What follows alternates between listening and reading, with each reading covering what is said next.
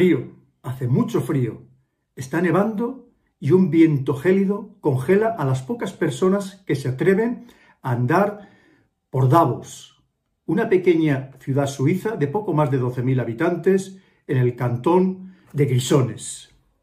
Estamos en el 18 de noviembre de 2017. Hace mucho frío, pero algo va a venir a calentar el ambiente muy rápidamente y lo va a poner hirviendo, lo va a poner al máximo.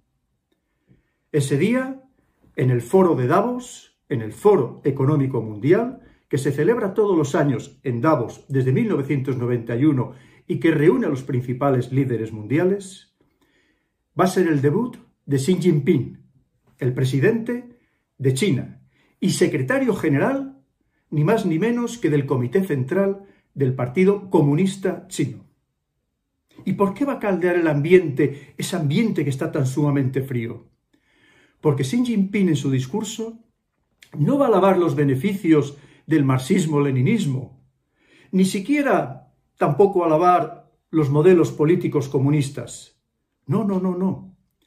Lo que va a decir es, aprovechando la plataforma que se le brinda, una plataforma con repercusión con eco mundial, va a aprovechar para decir que China pretende convertirse, ni más ni menos, que en el líder mundial de la globalización.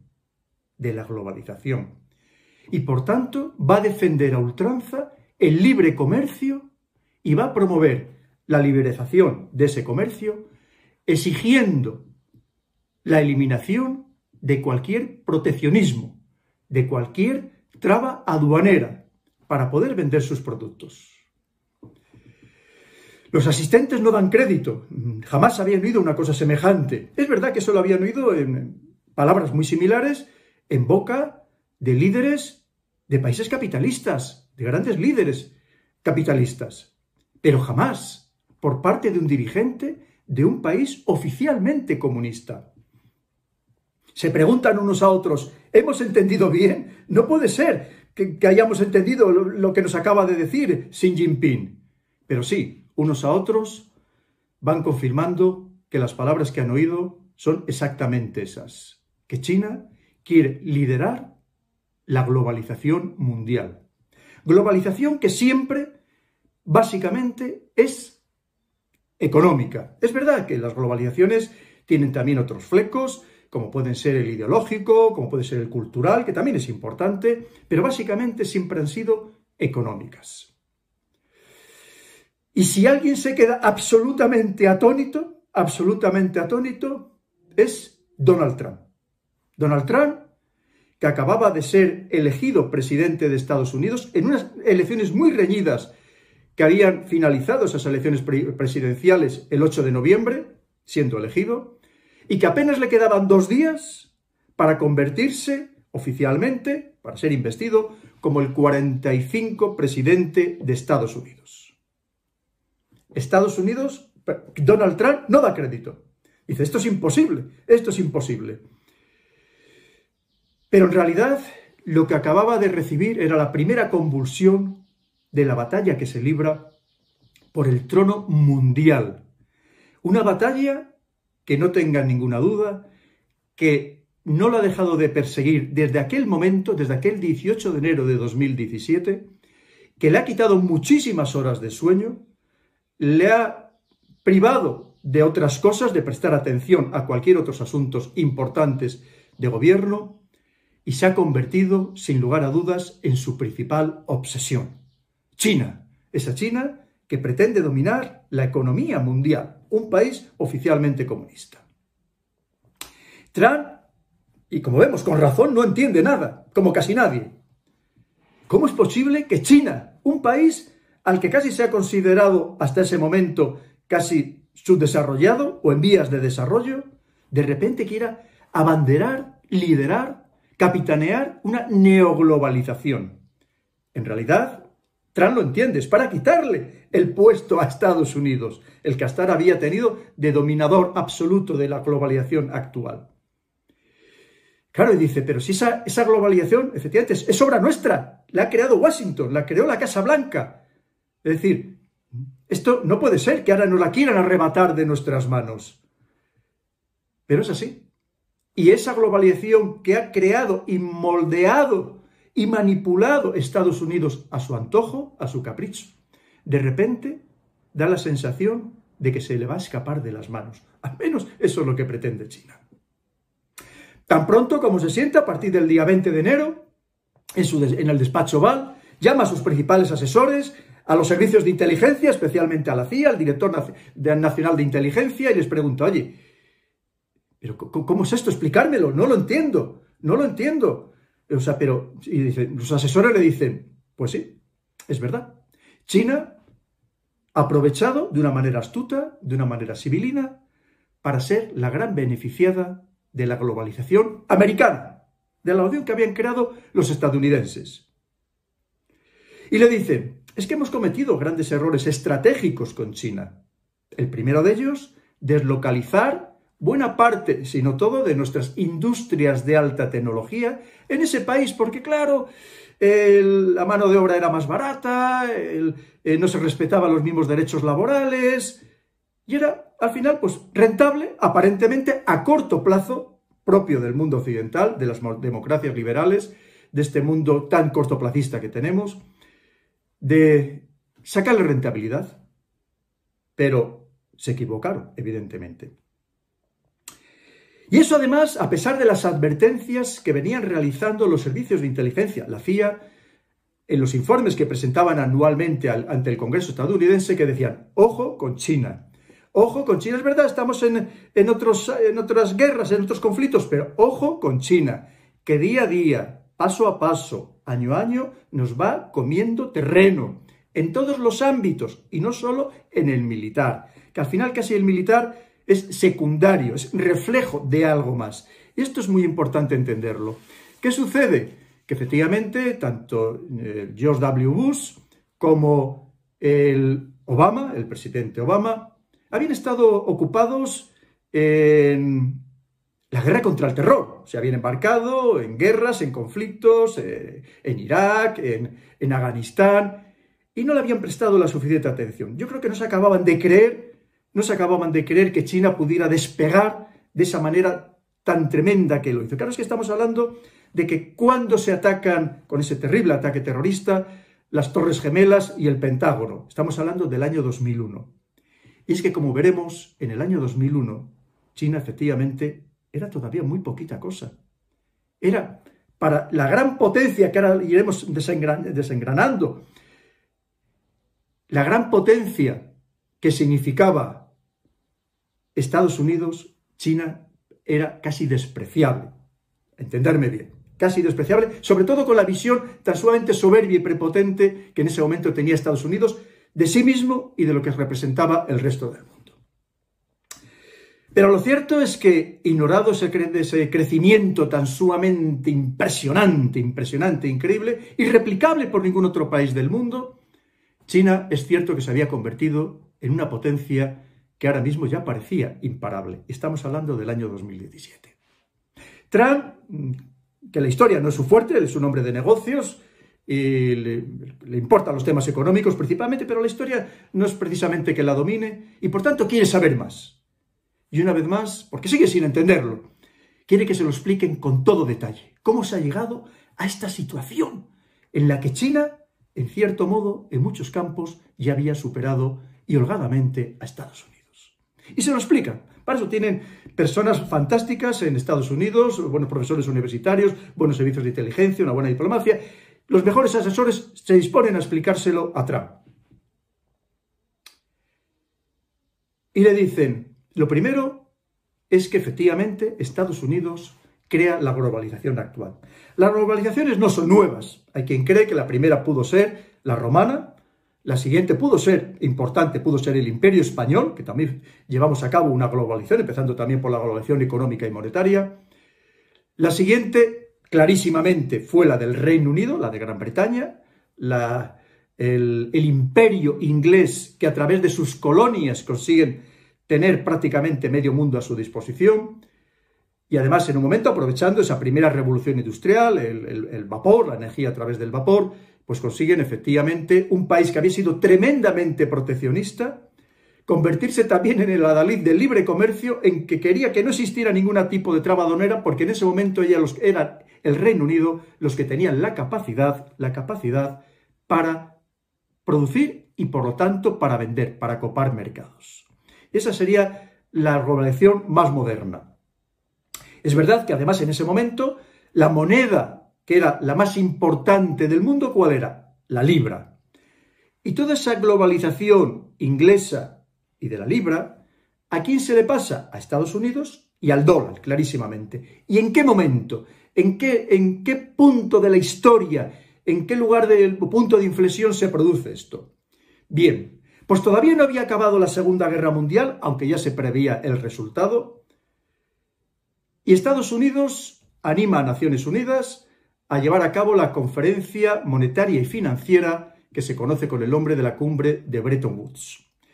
Bretton Woods es una población, está en New Hampshire, en Estados Unidos, concretamente se lleva a cabo en el Hotel Mount, del 1 al 22 de julio de 1944, y allí se reúnen 44 países que van a configurar a partir de ese momento las reglas que van a regir las relaciones comerciales y financieras mundiales. Obviamente, si en aquel momento quien dominaba el mundo, quien sabía que él iba a dominar a partir de ese instante, iba a ser Estados Unidos, esas reglas las establece de tal manera que le sean beneficiosas a su país. Y efectivamente, en aquel momento, ¿de qué se habla? Pues de poner fin al proteccionismo, una vez más, el que sabe que va a tener la capacidad de producción, porque además aprende la lección de lo que le pasa tras la Primera Guerra Mundial y que de ahí de no ser capaz de vender todo lo que podía llegar a producir, se produce el crack del 29, entonces como sabe que va a ser el que produzca y que tiene mercados que van a ser casi esclavos, como pasa con toda Europa, que a partir de la Segunda Guerra Mundial, pues Estados Unidos va a tener aquí un mercado, como digo, casi esclavo.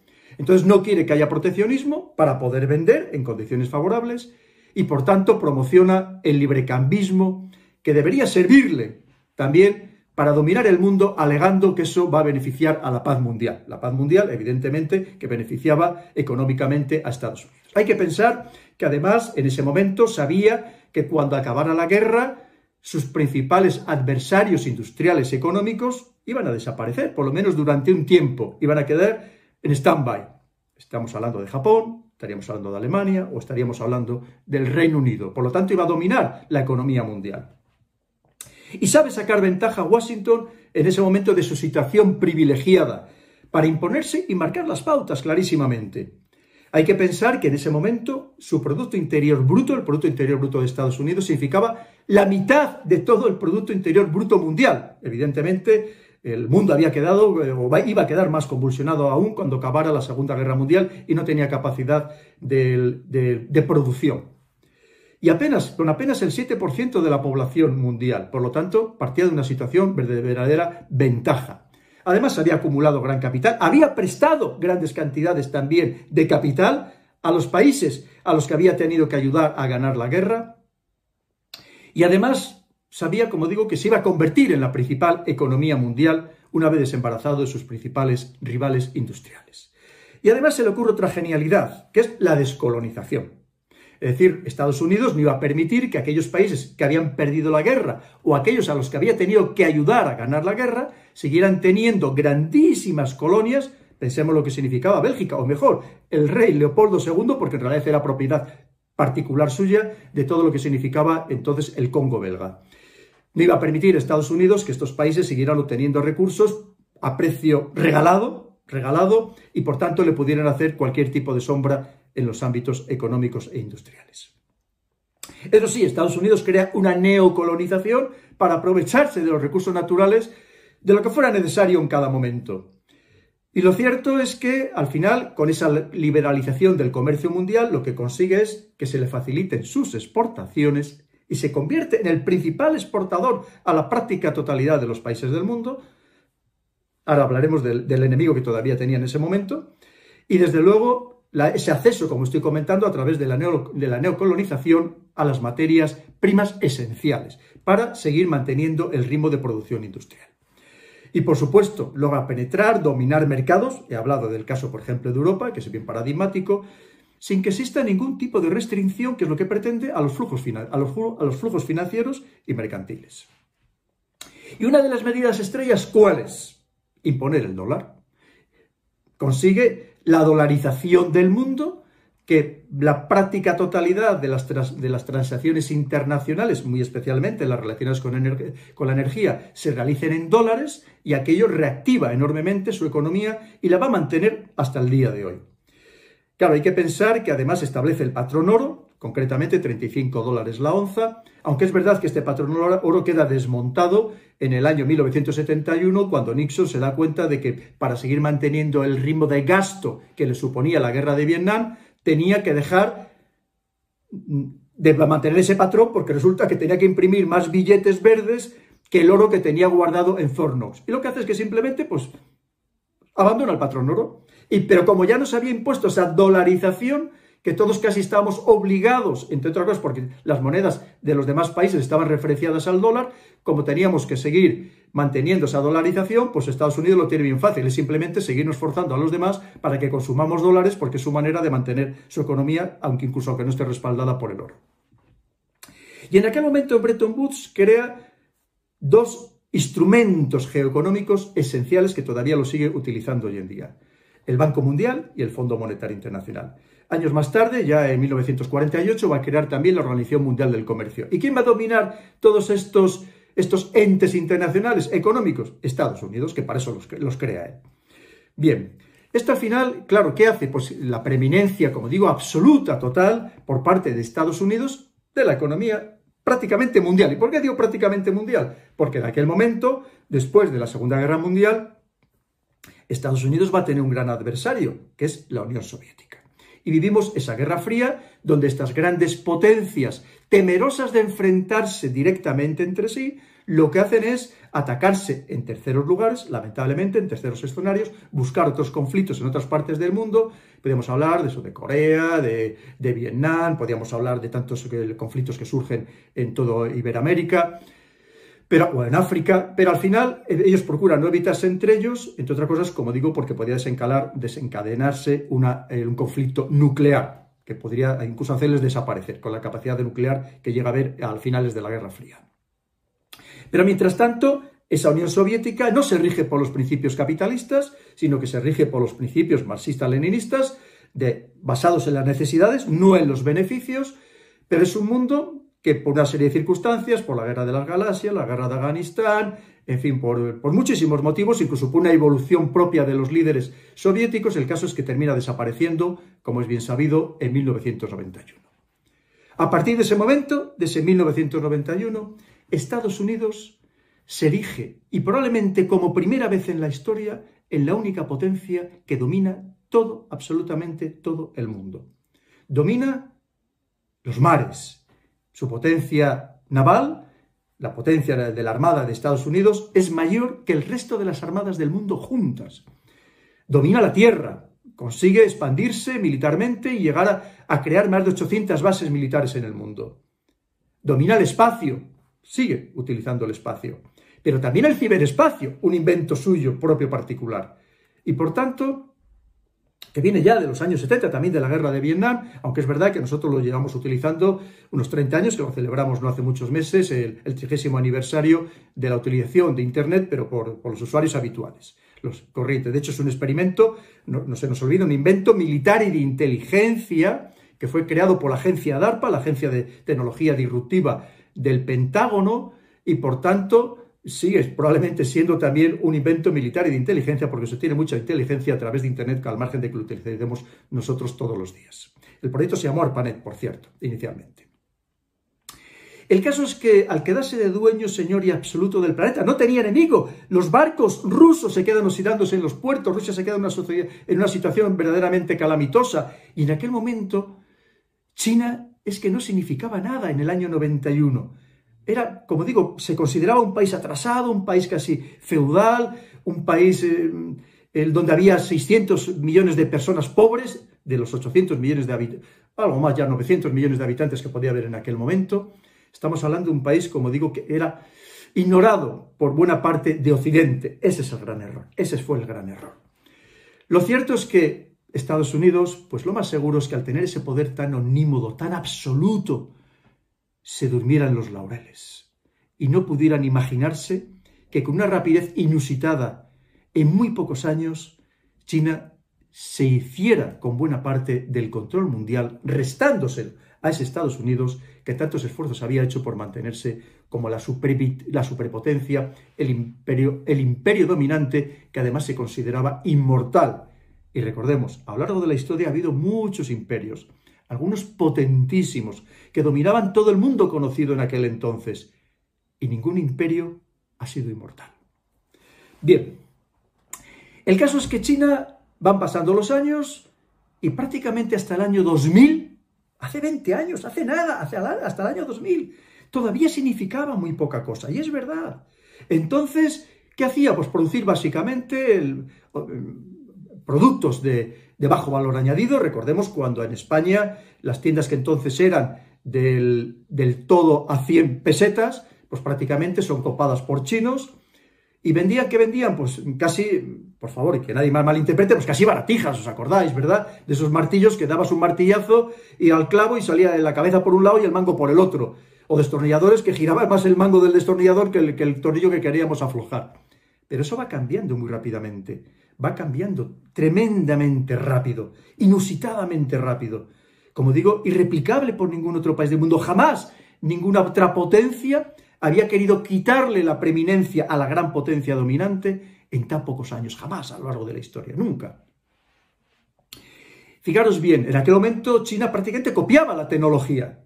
De hecho, en el año 2000, en el año 2000, China tan solo presentaba ante la Organización Mundial de la Propiedad Intelectual el 1% de las patentes. El 1%. En el año 2000. Luego veréis cómo cambia la situación. En el año 2000. Entre 1970 y el año 2000, quien presentaba el 75% de todas las patentes mundiales era Estados Unidos, Japón, y Alemania, el 75%. Pero que si lo uniéramos con el resto de los países europeos, como podía ser Francia, podía ser Suiza, resulta que alcanzaba más del 90%. China, el 1%. Bien, en ese mismo año 2000, Estados Unidos, Estados Unidos exportaba tres veces más que China en productos tecnológicos a los mercados mundiales. En ese mismo año 2000, el Producto Interior Bruto de China era apenas el 3% del total mundial. El 3%. Mientras, en aquel momento, el de Estados Unidos era el 25%. Quiere decir que el Producto Interior Bruto de China era ocho veces inferior al de Estados Unidos. Pero es que era, era cuatro veces inferior al de Japón y la mitad que el de Alemania. Efectivamente, pues no se le prestaba demasiada atención. Es un país que todavía en vías de desarrollo. ¿Cuánto le quedaría para llegar a ser un país que alcanzara a estos prepotentes que somos los países occidentales? ¿Cuánto iba a tardar? Por, menos, por lo mínimo sería 50 años si es que seguía ese ritmo y lo conseguía. En ese mismo año 2000, de las 500 principales corporaciones del mundo, 500, tan solo 10 eran chinas. Tan solo 10. Mientras que, por ejemplo, 180 eran estadounidenses, 100 japonesas y 40 alemanas. Una vez más, ¿quién estaba en la cabeza, en la, cabeza de la carrera tecnológica, que al final es lo que te permite copar mercados y vender? Estados Unidos, Japón y Alemania. Va, seguimos. Un año más tarde, si hablamos del año 2001, se produce otro hito muy importante, que no se le da especial importancia tampoco por lo que estamos comentando, y es que China consigue acceder a la Organización Mundial del Comercio, y aquello que significa que le abre las puertas a la globalización. El mundo se le entrega completamente, y a partir de ese instante va a despegar todavía mucho más si cabe. ¿Pensamos que esto ha sido por casualidad? No lo pensemos. Si lo pensamos estamos muy equivocados. Podíamos creerlo, porque ¿qué nos sucede? Y vosotros lo sabéis perfectamente, que vivimos en este mundo tan contoplacista, en este que vemos que nuestros líderes políticos están más pendientes de sobrevivir ellos políticamente que de hacer políticas a largo plazo. Pero claro, es que estamos hablando de otra historia. Estamos hablando no de un país, y fijaros bien lo que os voy a decir. estamos hablando de una civilización.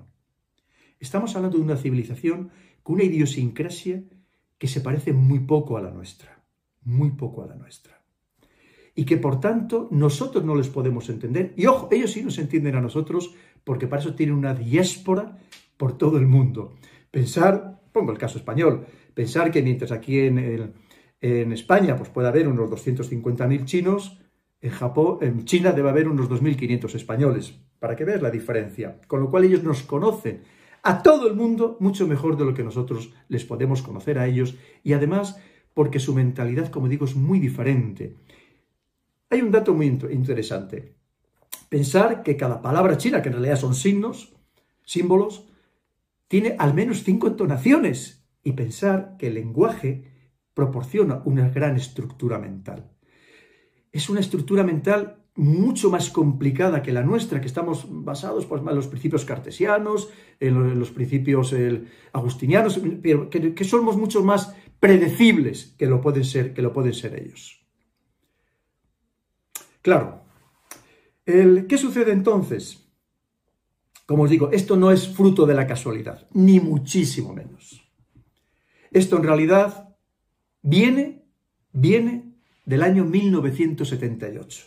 Fijaros bien lo que os acabo de decir. Esto que está sucediendo ahora se planea en 1978.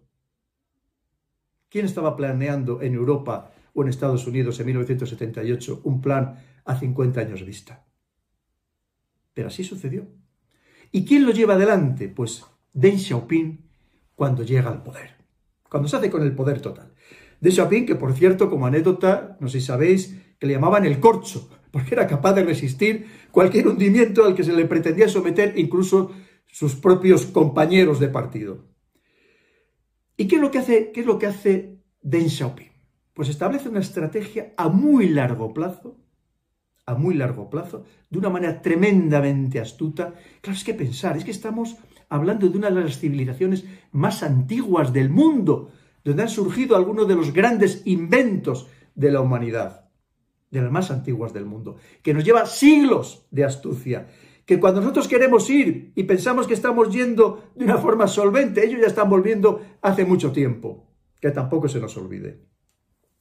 Y lo cierto es que lleva a cabo una serie de medidas que en aquel momento casi parecían una broma, es decir, nadie tampoco se las tomó en serio. Una de ellas, por ejemplo, es mandar, estamos hablando del año 78, 79, 80, mandar a sus mentes más brillantes, a los chinos más capacitados, a estudiar y a trabajar allí donde estuviera la tecnología, en cualquier lugar del mundo. Absorber el conocimiento, afagotizar el conocimiento. Y efectivamente, ¿dónde van? Por ejemplo, a las universidades donde estaban todos los premios Nobel de Ciencias. Aprender, aprender. Y tanto es así que hay una frase muy buena, hay que leer mucho a Deng Xiaoping para entender lo que está pasando ahora, hay que leer a Deng Xiaoping hace tantos años, que decía, cuando nuestros miles de estudiantes chinos regresen a la patria, veremos la transformación de China. Porque les da becas para estudiar en el extranjero, pero no becas para gratuitas, no becas para, no, no, becas para que luego sirvieran a su país, para que luego fueran rentables a su país y desarrollaran su país. Aquello no era gratis, tenía una finalidad, una finalidad estratégica. Y claro que sí, y les funciona, porque regresaron, empezaron a regresar y efectivamente han sido útiles, esenciales para el desarrollo del país. Pero fue mucho más allá. Y empezó a lanzar una serie de frases que dejaba desconcertado a todo el mundo. Ya digo, mucha gente se lo tomó a broma, aquello era un chiste, era, ay, qué simpático de Xiaoping, mira qué cosas más simpáticas dices, ¿verdad? Que pero no, no era un chiste. Y empezaba a decir, lo primero es que entendió clarísimamente que para un país ser fuerte, para un país poder llegar a tener el día de mañana un buen ejército, unos buenos servicios de inteligencia o una buena diplomacia, tiene que tener una economía solvente. Y para tener una economía solvente, lo que, inmediatamente hizo Deng Xiaoping fue cambiar completamente el paradigma socioeconómico que había habido hasta ese momento en China y sus frases más famosas que verdaderamente son llamativas, incluso hoy en día nos siguen llamando la atención. Decía aquello de el socialismo y la economía de mercado no son incompatibles. ¿Cómo es eso de que para ser socialista hay que ser pobre? ¿O que ser rico es malo? Que no, que no, que nos hemos equivocado. Que lo que tenemos que ser es ser ricos, porque siendo ricos, primero podremos satisfacer las necesidades de nuestro pueblo, de nuestro pueblo socialista y comunista, pero podremos, podremos satisfacer sus necesidades y además, muy importante, seremos temidos porque el que tiene el poder económico al final es el que también es el más temido. Y decía aquello de, es que el socialismo no es lo mismo que pobreza compartida. ¿Qué es esto de que tenemos que igualarnos por abajo? No, no, vamos a igualarnos por arriba. Yo quiero tener ciudadanos chinos ricos. La economía de mercado también tiene lugar bajo el socialismo el año 78, en plena Guerra Fría. Pensemos en aquel mundo enfrentado entre el capitalismo y el marxismo-leninismo de la Unión Soviética. Y decía, seguía diciendo, no debemos temer adoptar los métodos de gestión que se aplican en los países capitalistas. Claro, al final, y además luego lo termina de aprender muy bien en China cuando la experiencia de Gorbachov, que creen que Gorbachov se equivocó al simultanear la glasno y la perestroika, la apertura política y la apertura económica. Lo que nos estaba diciendo de Xiaoping, apertura económica, sí, apertura política, no. Y lo consiguió conjugar, y lo ha conjugado, como vemos, con gran éxito. Y además, todo esto lo resumía en la gran sentencia, en la gran frase de Deng Xiaoping para mí, que es enriquecerse es glorioso. Enriquecerse es glorioso. Claro, aquella, esa frase es mucho más propia de quién? Pues de los protestantes, sobre todo de los calvinistas, que ellos creen que la persona que es rica favorece a la sociedad y por tanto hay que, hay que intentar que las personas sean ricas porque cuando uno se enriquece, al mismo tiempo está enriqueciendo al conjunto de la sociedad. Pero que lo dijera el líder de un país comunista, el secretario general del Comité Central del Partido Comunista Chino. ¿Verdad que suena raro? Pero fue exactamente así. Y lo estamos viendo, cómo ha conseguido que eso se materialice. Claro, como digo, muchos se lo tomaron a broma, dijeron, el año 78, es que no le hicieron ni caso, la mayoría es que, ni, es que ni, aparecían los titulares de los periódicos occidentales, estaban preocupados en aquel momento con la Unión Soviética, pensemos con todo lo, que significaba eh, desde todos los enfrentamientos que había en tantos escenarios como, como os decía anteriormente, o pensemos incluso en la guerra de Afganistán, como para preocuparse de lo que estaba diciendo el, líder chino, ¿verdad? Guerra de Afganistán que comienza del 79 hasta el 89. Con lo cual, como digo, para preocuparse de lo que estaba diciendo de Xiaoping, en absoluto, porque no nos interesaba. Y al final, lo que venía a decir Deng Xiaoping de una manera muy astuta, esta frase sí que es mucho más conocida, muchos de vosotros seguro que la conocéis, que decía, no importa que el gato sea blanco o sea negro, mientras pueda cazar ratones, es un buen gato. Al final, ¿qué nos decía? Dice, se da igual si yo lo que quiero es sacar a mi país adelante, sacar a mis ciudadanos chinos adelante. El método que tengamos que emplear no nos importa, siempre que mantengamos, eso sí, el espíritu del Partido Comunista, de no apertura política, por lo menos de momento. No sé si a lo mejor vendrán en algún momento, pero ni se ha planteado hasta ahora por los líderes chinos. Claro, al final, lo que decía, lo que nos quería decir es que quería una economía solvente. Y para tener una economía solvente, fijaros bien, todo es muy básico, en realidad todo es muy básico. Lo que pasa es que, bueno, aquí lo que le, da muchas más vueltas y es capaz de sacar, de hacer cuatro tesis doctorales, ¿no? Que me parece, por supuesto, fenomenal. Pero en realidad todo es muy básico. Para tener una economía solvente, ¿qué hace falta? Vender. Qué perogrullada, ¿verdad? Y va a más vender, por supuesto, a mercados solventes que te puedan pagar. Por tanto, hay que también comprar mercados. Pero vender. ¿Y para vender qué hace falta? ¿Qué necesitas? Producir. Otra perogrullada. ¿Y para producir qué necesitas? Básicamente, además de la voluntad, obviamente, necesitas tres cosas. Siempre ha sido así a lo largo de la historia. Tres cosas energía, la que fuera precisa en cada momento. Puede ser el vapor, actualmente es el petróleo, mañana puede ser la energía nuclear o la electricidad, lo que sea. Otra parte importante, las materias primas, los recursos naturales, que también han ido variando. En su momento pueden ser las especias o el, cobre, el hierro, el, el, caucho natural, y actualmente, pues hasta ahora ha sido los hidrocarburos, Y a lo mejor a partir de, ahora, pues puede ser pues, el litio, el cobalto, eh, las tierras raras, eh, lo que sea necesario pues, para este mundo electrificado al que parece que vamos. Hemos hablado de energía, hemos hablado de materias primas y nos queda algo que es esencial, que es lo que al final marca la diferencia, siempre, que es la tecnología. La tecnología. ¿Y qué es lo que hace China? Mm, energía no tiene mucha, sobre todo petróleo, tiene que importarlo. Bueno, pues ya busca dónde importarlo. Materias primas, pues en algunos casos también le faltan.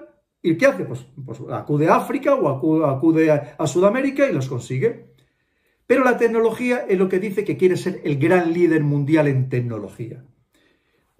Porque sabe que en cuanto sea el gran líder mundial y encima lo pueda vender más barato, con la misma calidad o mejor que sus competidores, el mundo es suyo, el mundo es suyo. Y así es lo que ha intentado. Al final, pues empieza a lanzar de Xiaoping una serie de, de ideas, a ponerlas en marcha, que tarda muy poco en materializarse además. Fijaros bien, inmediatamente lanza lo que se llamó la estrategia de las cuatro modernizaciones, en las que da prioridad a la tecnología, a la ciencia y a la investigación.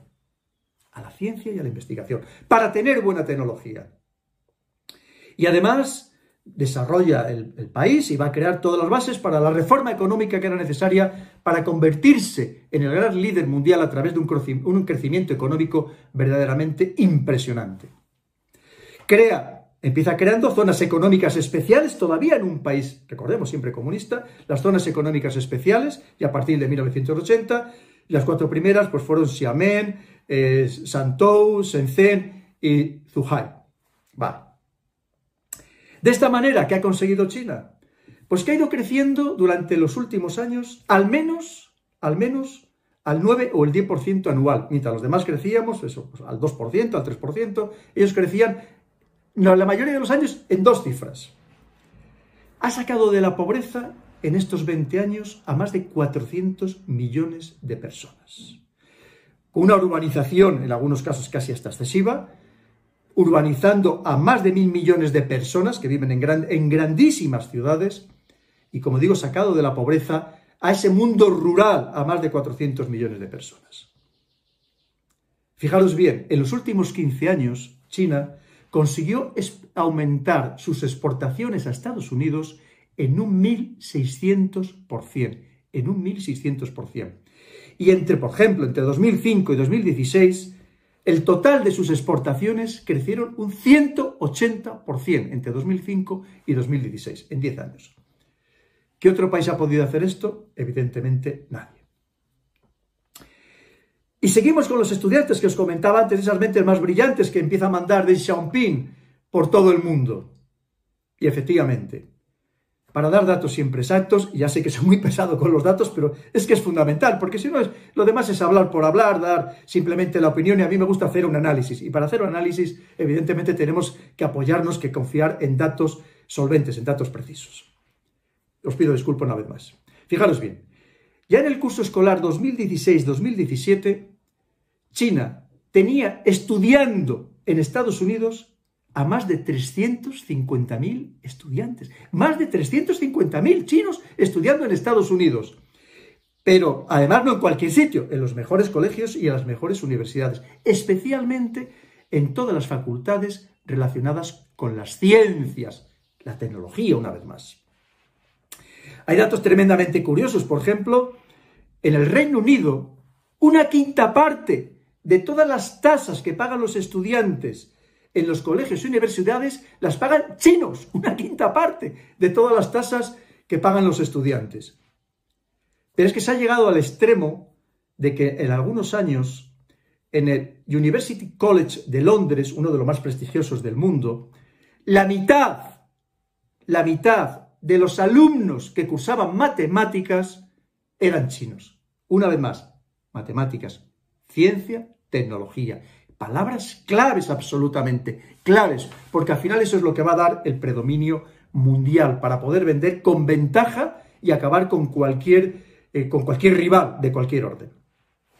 Y así llegamos al momento actual. Hemos partido del año 2000, que vemos que todavía prácticamente no era nada, empieza a evolucionar muy rápidamente, hasta llegar al momento actual.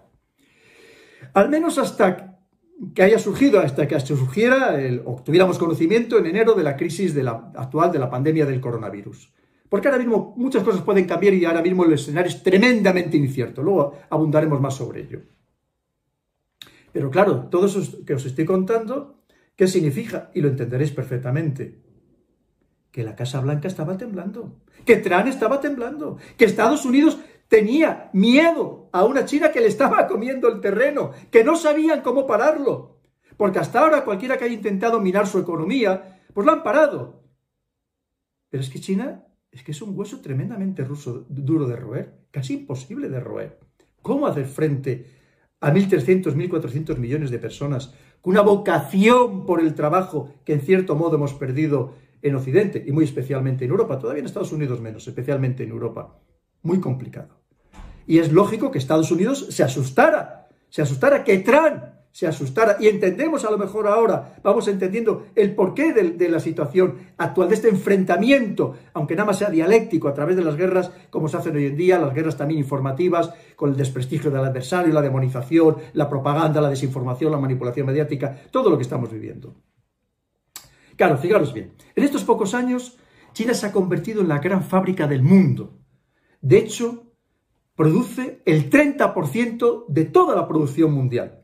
Y en algunos ámbitos, como puede ser la, alta tecnología o los medicamentos, es que prácticamente ya todo se producía allí, los medicamentos genéricos.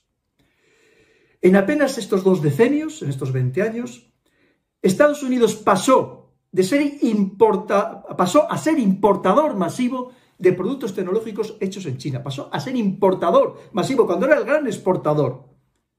Con una balanza comercial que, por ejemplo, ya en el año 2018 una balanza comercial negativa, desfavorable para Estados Unidos, de más de 400.000 millones de dólares. ¿Cómo no le va a preocupar a Estados Unidos? Por supuesto, porque es que ya todo lo vendía China, incluso al propio Estados Unidos, el que había deslocalizado sus empresas en China porque era más barata allí la mano de obra. A día de hoy, China acapara el 50%, al menos el 50% de todo el mercado electrónico global, al menos el 50%, un solo país. Y por supuesto es el principal exportador a la mayoría de países y el principal socio comercial de más de 130 naciones, el principal socio comercial. Empezando por la Unión Europea, que también ya la Unión Europea somos el mayor socio comercial de Estados Unidos por delante, por delante de, de China, por delante de Estados Unidos y también, como no, apretado con una fuerza, que se ha hablado mucho sobre ello, en África, en toda América, en Sudamérica, en, Centroamérica y clarísimamente en buena parte de Asia. Antes os decía el Producto Interior Bruto que tenía en el año 2000, que era el 3% del total mundial. Ya en el año 2018 ya era más del 15%. El 15%. Lo había multiplicado por 5 su Producto Interior Bruto con respecto al mundial. Claro, significa que los demás bajan. Y efectivamente, ya apenas era un 25% inferior al de Estados Unidos, pero es que ya era en ese año 2018, ahora mismo.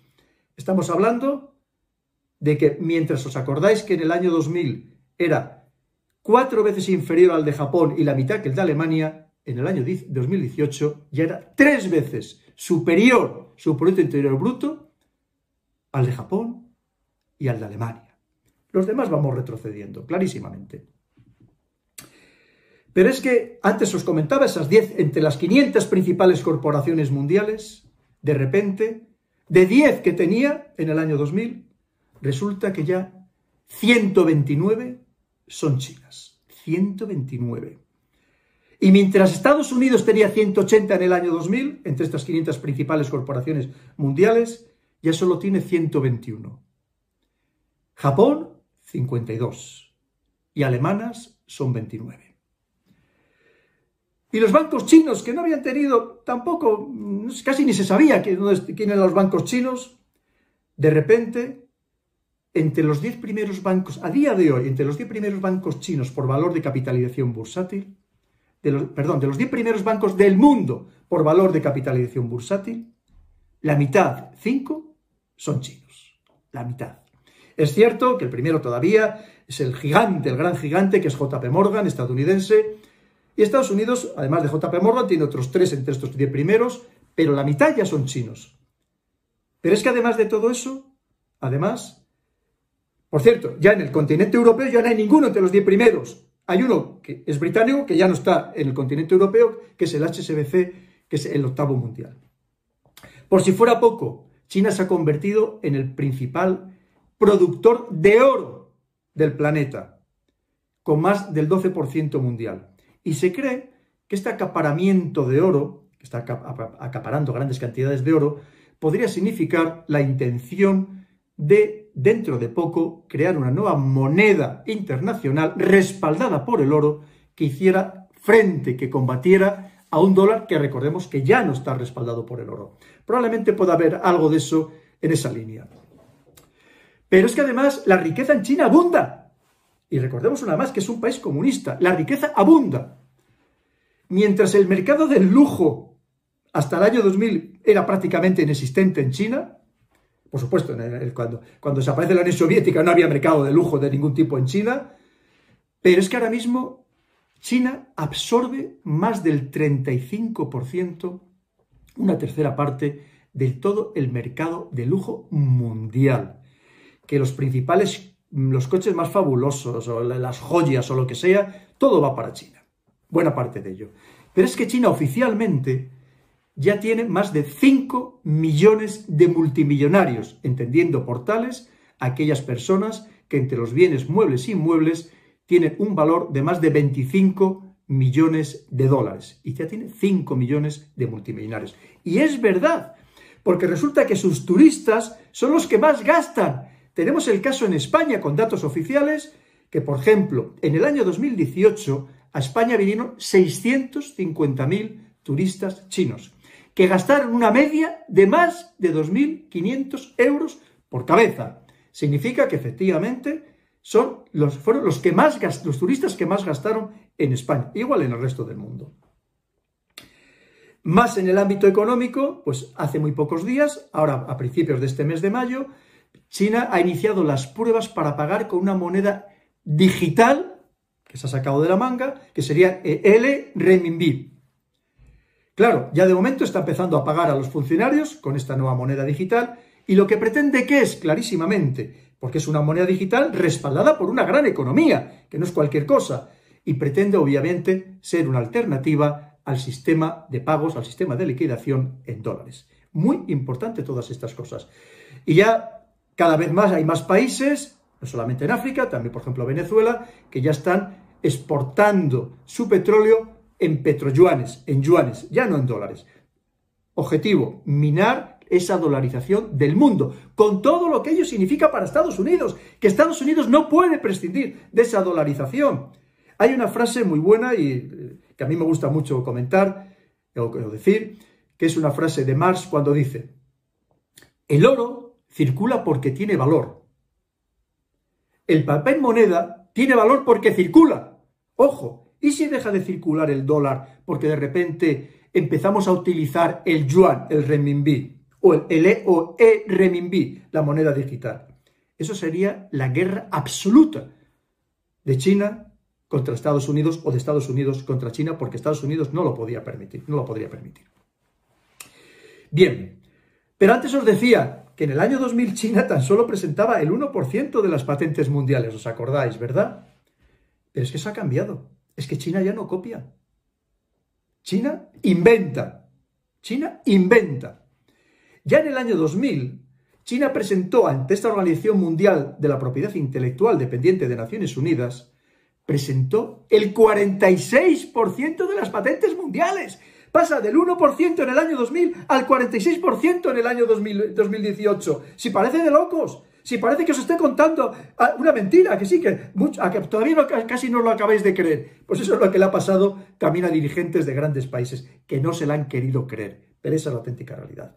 En ese mismo año 2018, mientras China presentaba el 46% de las patentes mundiales, Estados Unidos apenas presentaba el 18%, cuando era el que la había liderado. Recordemos lo que os decía, que hasta el año 2000, entre Estados Unidos, Japón y Alemania presentaban más del 75%. Y Japón en ese, en ese año presentó el 9,4% de las patentes mundiales. Impresionante. podemos ir entendiendo ya muchas cosas de la situación de Estados Unidos que verdaderamente ha entrado en pánico, que no tengamos ninguna duda. En ese mismo año 2018, China crea ni más ni menos que 100 empresas unicornio. Las empresas unicornio, para los que no lo conozcáis, son empresas startup, normalmente relacionadas con la alta tecnología, muchas de ellas relacionadas con la inteligencia artificial, que tienen un valor de más de mil millones de dólares. Pues resulta que China crea una cada tres días en el año 2018. ¿Sabéis cuántas, cuántas creamos en Europa empresas unicornios en ese mismo año? 14. 14. En una Europa que habíamos sido avanzadilla de la tecnología, ya podemos entender por qué hemos dejado de ser competitivos. Entre que evidentemente producimos a unos costes mucho más elevados, benditos sean, por supuesto, todos los beneficios sociales, como no, y los derechos de los trabajadores, pero lo cierto es que hemos dejado de ser competitivos en el mundo. Nos han comido la merienda claramente. Revertir la situación es muy complicada. Pero sigamos con, la, la pelea Estados Unidos con China. Fijaros bien, en estas dos últimas décadas, eh, China ha aprendido a replicar las empresas tecnológicas estadounidenses, principalmente relacionadas pues, con todo el tema del ciberespacio, ¿verdad? Y ha creado lo que se llama las BATX, B-A-T-X, que son Alibaba, especializada en comercio electrónico, como conocéis prácticamente todos vosotros, Tencent, que es el proveedor de servicios de Internet, básicamente, Baidu, motor de búsqueda, similar a Google, y Xiaomi en los móviles, que entre las cuatro representan actualmente casi el 35% del Producto Interior Bruto de China.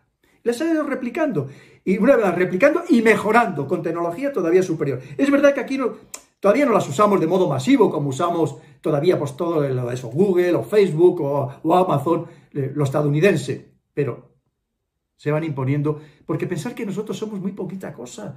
Es que nosotros tenemos, tendemos a creer que los europeos seguimos siendo el ombligo del mundo y hace mucho que no, ya no somos ni una extremidad, que somos muy poquita cosa, que yo no me canso de repetir que mientras somos 500 millones de, habitantes, en el mundo hay otros, al menos otros 7.300 millones de personas, que mientras nosotros pensamos que lo que nosotros usamos es lo que usa todo el mundo, y no es verdad, y no es verdad, que el mundo es tremendamente variado, que se parece muy poco al mundo europeo y cada vez menos.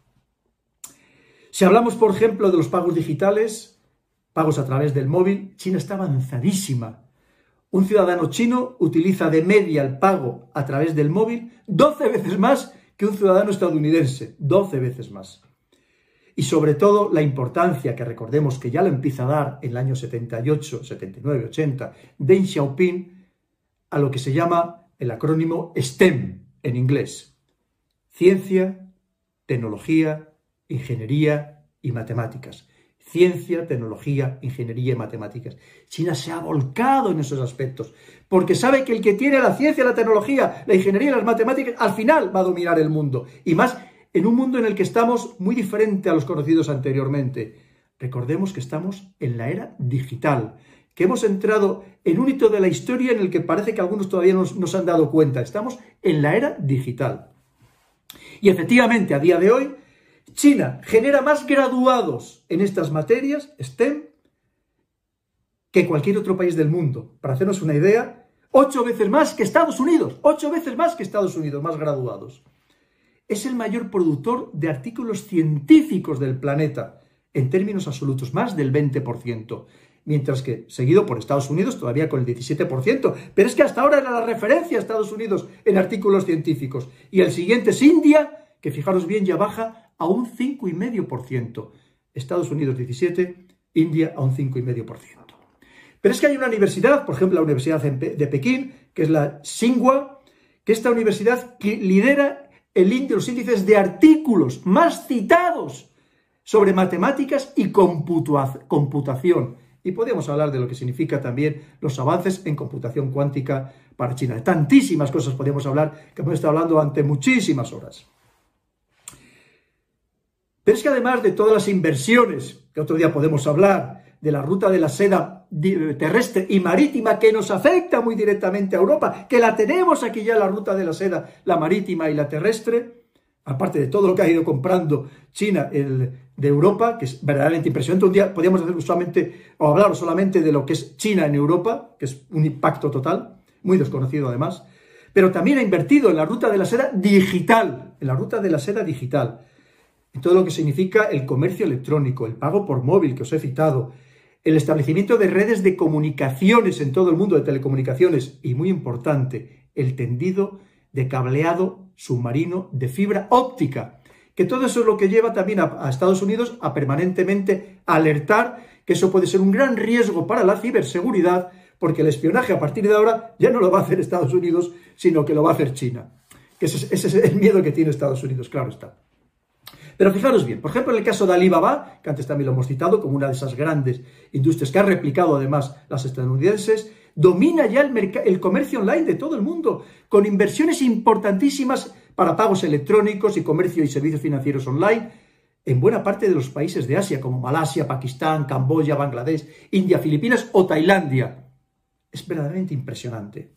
Pensando que además, cara, el peso de la economía mundial es que está allí, en estos países, en estos países asiáticos, que lo que teníamos en Europa, eso ya ha desaparecido, ha desaparecido, el, peso está cambiado completamente hacia esa parte del mundo. Y sobre todo, antes os he comentado ya en estas startups relacionadas también con la inteligencia artificial, para esta inteligencia artificial, China prevé convertirse para el año 2030, con permiso de Estados Unidos, obviamente, en el gran líder de la inteligencia artificial con todo lo que va a significar, que es que ya los aviones van a estar pilotados, o sea, no van a estar pilotados por personas, van a estar pilotados por inteligencia artificial, por ejemplo, los aviones de combate, y grandísima parte del mundo que vamos a, de esta era digital que vamos a tener dentro de muy pocos años, y además al ritmo acelerado con el que va todo. Y es que prevé invertir de aquí hasta, hasta ese año 2030, en 10 años, más de 130 mil millones de dólares solo en desarrollar inteligencia artificial, solo. Pero es que los logros científicos que está teniendo son tremendos. Y eso, la parte que conocemos, que muchas veces es porque algún científico chino se va un poco de la lengua, que luego es reprendido por el propio gobierno chino, así que a saber lo que habrá detrás. Pero sabemos, por ejemplo, ya del nacimiento de dos bebés modificados genéticamente, dos niñas, inmunes a buena parte de las enfermedades conocidas, empezando por el VIH, la clonación de primates, ojo, y eso da mucho miedo, porque cuando hablamos de primates podemos estar hablando prácticamente de seres humanos los importantísimos avances en el campo de las células madre, también todo lo relacionado con la biotecnología es también el futuro, o con, por ejemplo, antes hablamos de la pelea también espacial, conseguir que germine una semilla de algodón en la cara oculta de la luna. Algo que no... Nadie, es que de hecho nadie ni siquiera había llegado a la cara oculta de la luna. Y además, lo último que hemos sabido, esa creación de híbridos entre cerdo y mono. Una vez más, primates, ojito, primates. Bien, ya hemos hablado en algunos otros programas de Huawei, pero si hablamos de patentes, solamente por citarles ya esta cifra, en los tres últimos años, Huawei ha sido la empresa de todo el mundo, la empresa de todo el mundo que más patentes ha presentado. Apabullante, apabullante todos los datos que os estoy dando. Seguro que os estaréis quedando impresionado como, como me quedo yo cada vez que hablo de estos temas y eso que hablo de ellos prácticamente a diario. Es que actualmente China abarca el 75% de la producción y el 30% de las ventas de los smartphones, de los móviles inteligentes. Fijaros bien lo que os acabo de decir. Quiere decir que el 75% de todos los móviles inteligentes del mundo se, fabrican en China. Pero es que el 30% ya son, se venden, los venden marcas chinas. Xiaomi, por supuesto Huawei, impresionante todo. Y además, todo esto en el marco de este plan que tenía China, del el Made in China 2025, que para, este, para dentro de cinco años, para pasado mañana, pretendía ser el gran líder tecnológico mundial, que prácticamente ya no el 75%, casi el 100% de todos los productos electrónicos del mundo los se fabricaran y buena parte de ellos se vendieran en China. Es decir, fueran, ya no solamente se fabricaran en China, sino que fueran vendidos por empresas chinas. Impresionante. Pero es que además tiene otro plan muy interesante, que es el plan de los mil talentos. ¿Os acordáis de todo aquello que decía de Xiaoping? Ir a estudiar y a trabajar a los, a los, mejores lugares donde esté toda la ciencia, toda la tecnología. Os hablaba de esos 350.000 estudiantes estudiando en Estados Unidos o los que había en el Reino Unido, o en las universidades españolas también. Y el plan de los mil talentos es a todos aquellos genios que lo han demostrado, que vuelvan a su país. Pero ya no solamente pagándoles buenos sueldos, que es importante, sino poniéndoles todos los medios a su disposición para que investiguen. ¿Qué otro país puede hacer eso? Aquí también en España se nos han ido grandísimos genios, que tenemos científicos absolutamente excepcionales, maravillosos, pero tenemos capacidad económica para traerles más que otros países y sobre todo para ponerles todos los medios a su disposición para que sigan investigando, pues evidentemente no podemos competir en este caso con China.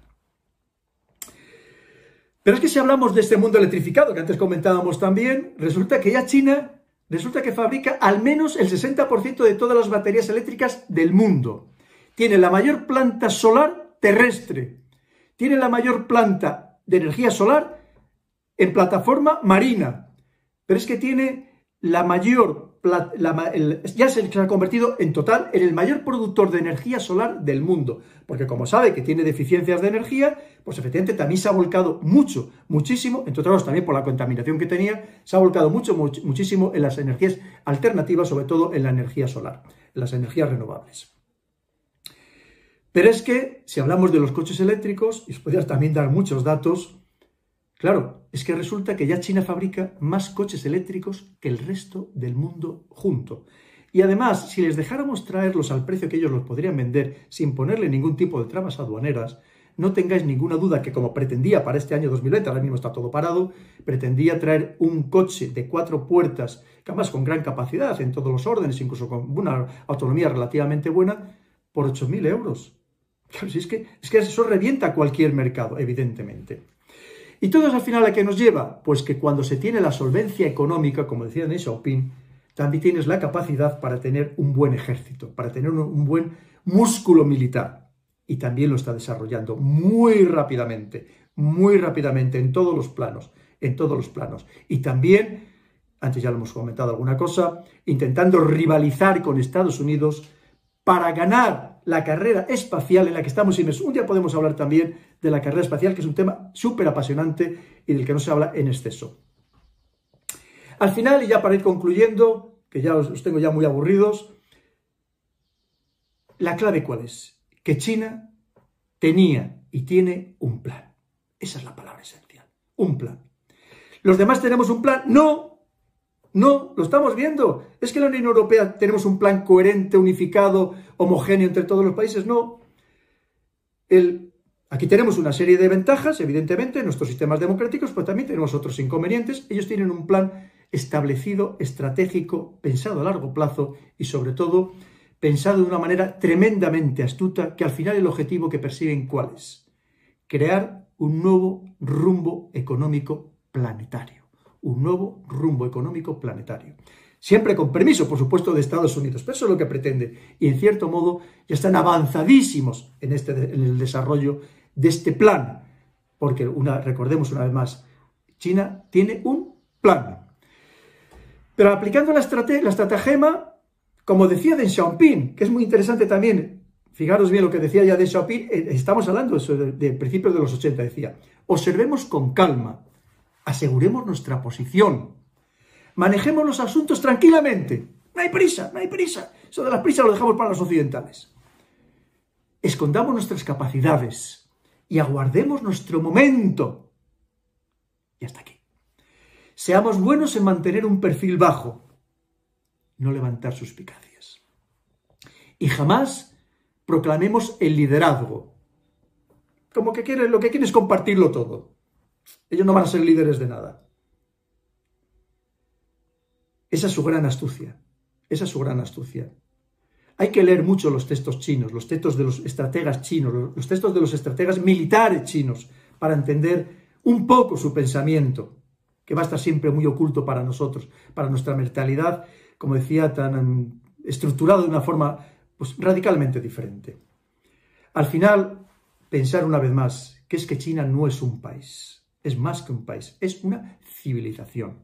Y muy importante, esencial, una civilización que viene desde abajo, que viene con hambre, que viene con el impulso que da precisamente el hambre, y viene a comerse el mundo.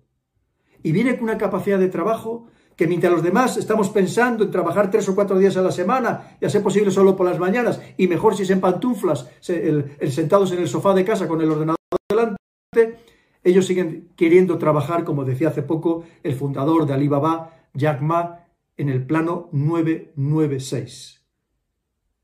De 9 de la mañana a 9 de la noche, seis días a la semana. Que por cierto es como trabajaron nuestros padres y nuestros abuelos para levantar España. Pero nosotros estamos en otra dinámica. Ellos están empezando ese desarrollo. ¿Y cómo se para? ¿Cómo se, se puede el, combatir, por así decirlo, económicamente a 1.400 millones de personas trabajando en 996, trabajando 12 horas al día, al menos 6 días a la semana, con esa vocación de trabajo? Es que es impresionante. Y, y además es que cualquiera que conozcáis a chinos estudiando aquí en España, veréis que son verdaderamente brillantes. Todos. El esfuerzo que hacen es máximo. Raro es que nos encontremos con un estudiante chino que vaya mal, que esté sacando malas notas. Y la prueba está que muchos, sin hablar ni siquiera el idioma, se sacan a la primera el carnet de conducir. Ese es el esfuerzo del que viene, como digo, que viene subiendo. Y nosotros nos encontramos, y o se encuentra con nosotros, con unas sociedades ya gastadas, unas sociedades ya muy hedonistas, unas sociedades casi estapáticas, y claro, nos van a absorber a nada que nos descuidemos. Fijaros bien, es entender una idiosincrasia, idiosincrasia diferente de las que yo tanto hablo en mis libros, que por cierto, si queréis saber algo más, ya sabéis, el, en Así se domina el mundo y el dominio mundial, podéis acudir a ellos quien todavía no lo hayáis leído. Pero es que son, somos mundos diferentes, que a nosotros nos cuesta entenderlos, y una vez más, ellos nos conocen muy bien a nosotros, que para eso tienen una diáspora tan importante en tantas partes del mundo prácticamente, en cualquier rincón del mundo. Y sobre todo, con una visión a largo plazo, del que no tiene prisa. El, si en África tienen que entrar perdiendo dinero, se pierde. Ya lograrán perdiendo dinero, expulsar a la competencia y ya subirán los precios. Ellos lo ven como una, una dinámica completamente diferente, con una visión temporal que no tiene nada que ver con la nuestra. Al final, ya en 1804 dijo Napoleón, cuando China despierte, el mundo temblará. Y vemos que al menos Estados Unidos ha empezado a temblar. ¿Por qué? Porque China ha despertado. Ha despertado y de una manera increíble. Es un dragón, el verdadero dragón, que mueve la cabeza, que echa fuego y que lo arrolla todo. ¿Cómo se le puede parar? Y en ese, en ese susto está Estados Unidos, que veremos a ver qué va a hacer para evitar que se le quite el trono mundial del que había disfrutado hasta ahora, la corona de imperio, de imperio que había tenido hasta este momento. Desde luego, yo estoy convencido, y eso será objeto de una segunda parte, o de otra parte en otro momento, de que Washington, la Casa Blanca, va a hacer todo lo posible por no dar el brazo a torcer. Le quedan todavía muchísimos argumentos, muchísimos, entre otros porque se va a apoyar no solamente en su país, sino se va a apoyar en todo lo que significa la anglosfera, el mundo anglosajón, que es muy amplio. Y aunque ahora mismo también el Reino Unido está sufriendo la crisis del, del coronavirus, pero se va a apoyar en todo ese mundo anglosajón para intentar reinventar esa globalización, esa economía global, esa que había inventado en 1944, tiene que reinventarla para ver cómo le puede hacer la contra a China y evitar que China se consolide como la gran potencia del mundo el nuevo imperio. Al final, la pandemia, como estamos viendo, el camino es agudizar un proceso que ya se había comenzado, pero lo ha venido a agudizar y ahí entendemos estos enfrentamientos verbales entre Trump, como dice las cosas que dice de, esta, de o Mike Pompeo, su secretario de Estado, que dice de China, China cómo reacciona, y estamos empezando, no tengáis ninguna duda. Y cuando dice, hay, un atisbo de acuerdo, pues será siempre un acuerdo parcial, porque el enfrentamiento entre estas dos grandes potencias desde luego, apenas está comenzando. No tengamos ninguna duda de ello. Al final, aunque las conclusiones o las previsiones ahora mismo son muy difíciles de establecer, el poder llegar a una conclusión, porque hay muchas dudas de qué puede pasar, cuál puede ser el siguiente escenario, pero básicamente podríamos dividirlos en tres.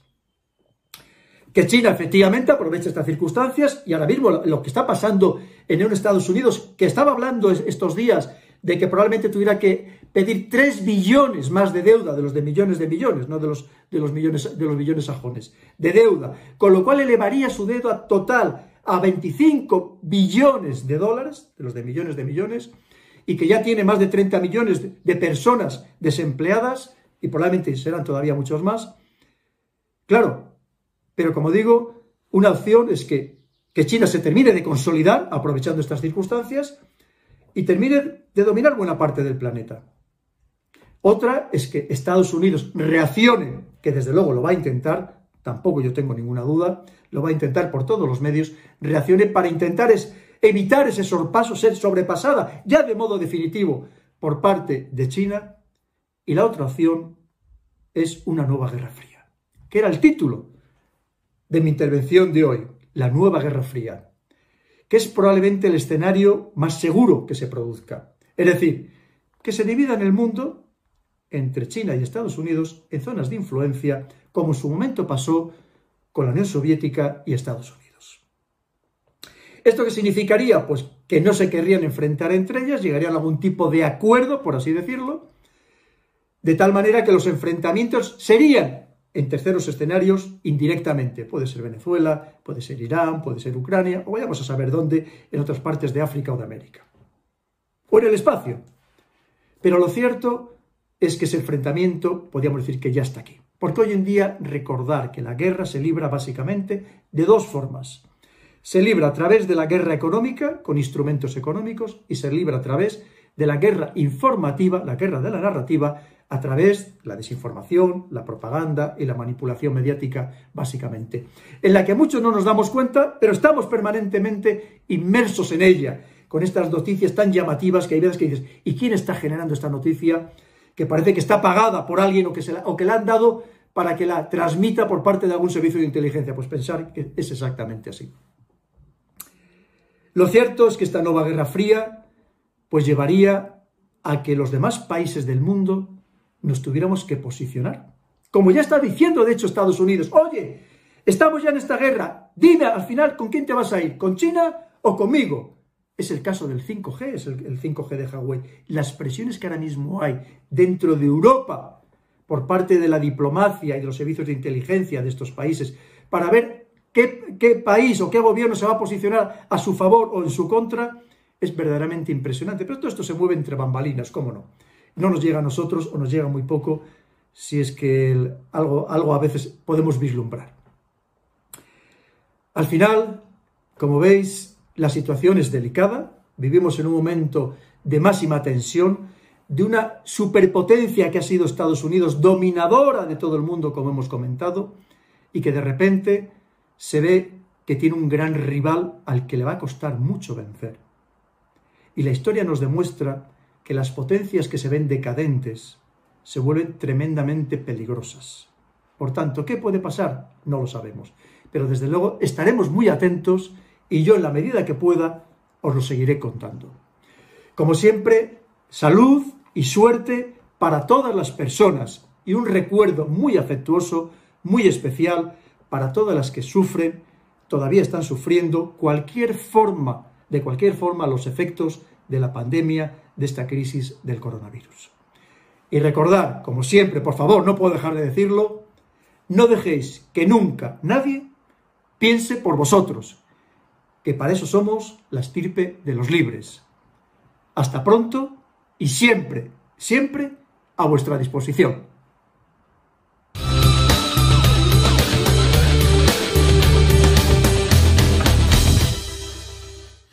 Bueno, hoy quiero mostraros una de mis pasiones, que es el turismo subterráneo. El turismo un poco de cueva, sobre todo aquellas que contienen arte rupestre paleolítico. Y España tiene una de las mejores colecciones del mundo.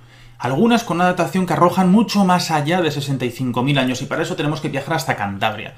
En Cantabria encontramos siete que vamos a poder acceder, siete cuevas turísticas que quiero que recorráis y que quiero que conozcáis un arte sin duda llena y llena de enigmas. Acompañadme.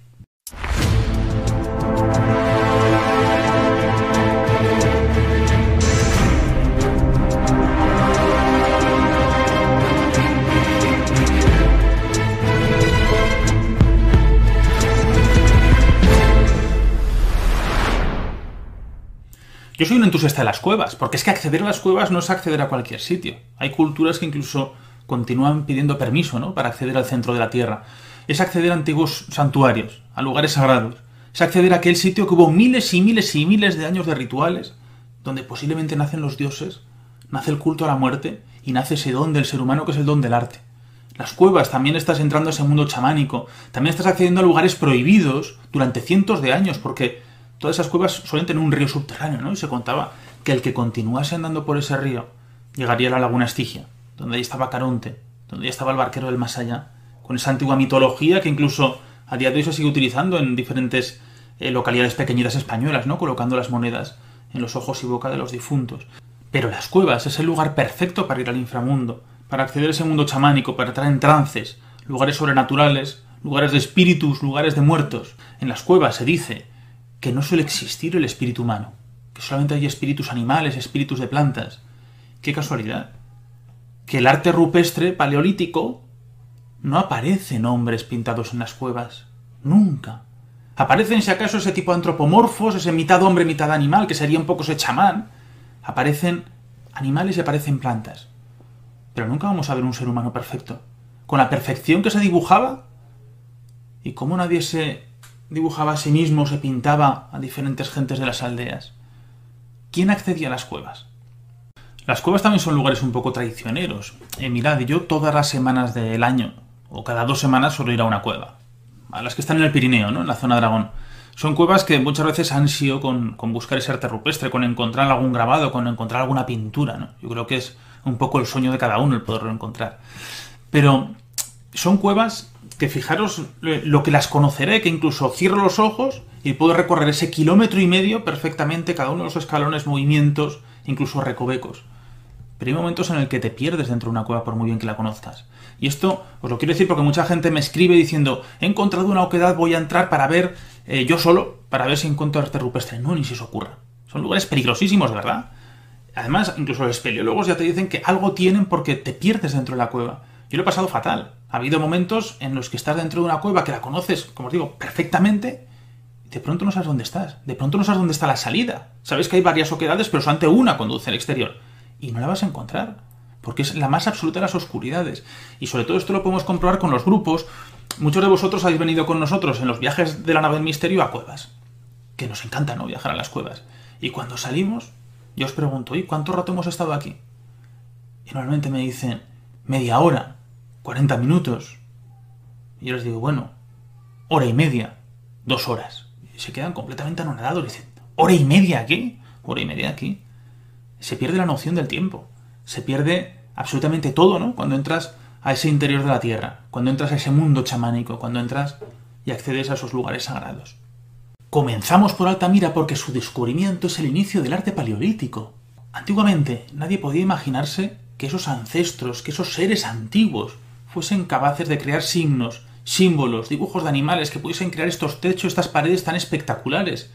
La capilla sixtina de Altamiro se pensaba que solamente eran capaces de tallar eh, utensilios con huesos, con sílex, por ejemplo, y aquí tengo sílex, ¿no? Estas piedras de sílice, como son que conforme se van golpeando, se van haciendo muescas y vas creando objetos, como por ejemplo, ¿no? Tienes aquí estos cantos que son afilados como cuchillos. Altamira se descubre en el año de 1879 por Marcelino San de Sautuola un 24 de septiembre. Marcelino fue el descubridor de la pintura paleolítica y como ya sabéis, a él le machacaron diciendo que todo era falso. Le hundieron y murió sin que nadie le reconociese el hallazgo. Ahora uno de los grandes conocedores es, por ejemplo, Pedro Saura. Él es el autor de la Neocueva, es uno de los grandísimos estudiosos de Altamira, y él con ese tono un poco socarrón, siempre te dice que él ha hecho tres techos de Altamira, porque él ha hecho tres recreaciones, y te explica con sumo detalle, ¿no? Cómo es ese habitáculo con cerca de 200 metros cuadrados y las, y las alturas oscilan entre metro 60 a 60 centímetros. Es decir, lo tuvieron que dibujar agachados o tumbados directamente y estar trazando estos bisontes tan espectaculares. Las pinturas están superpuestas.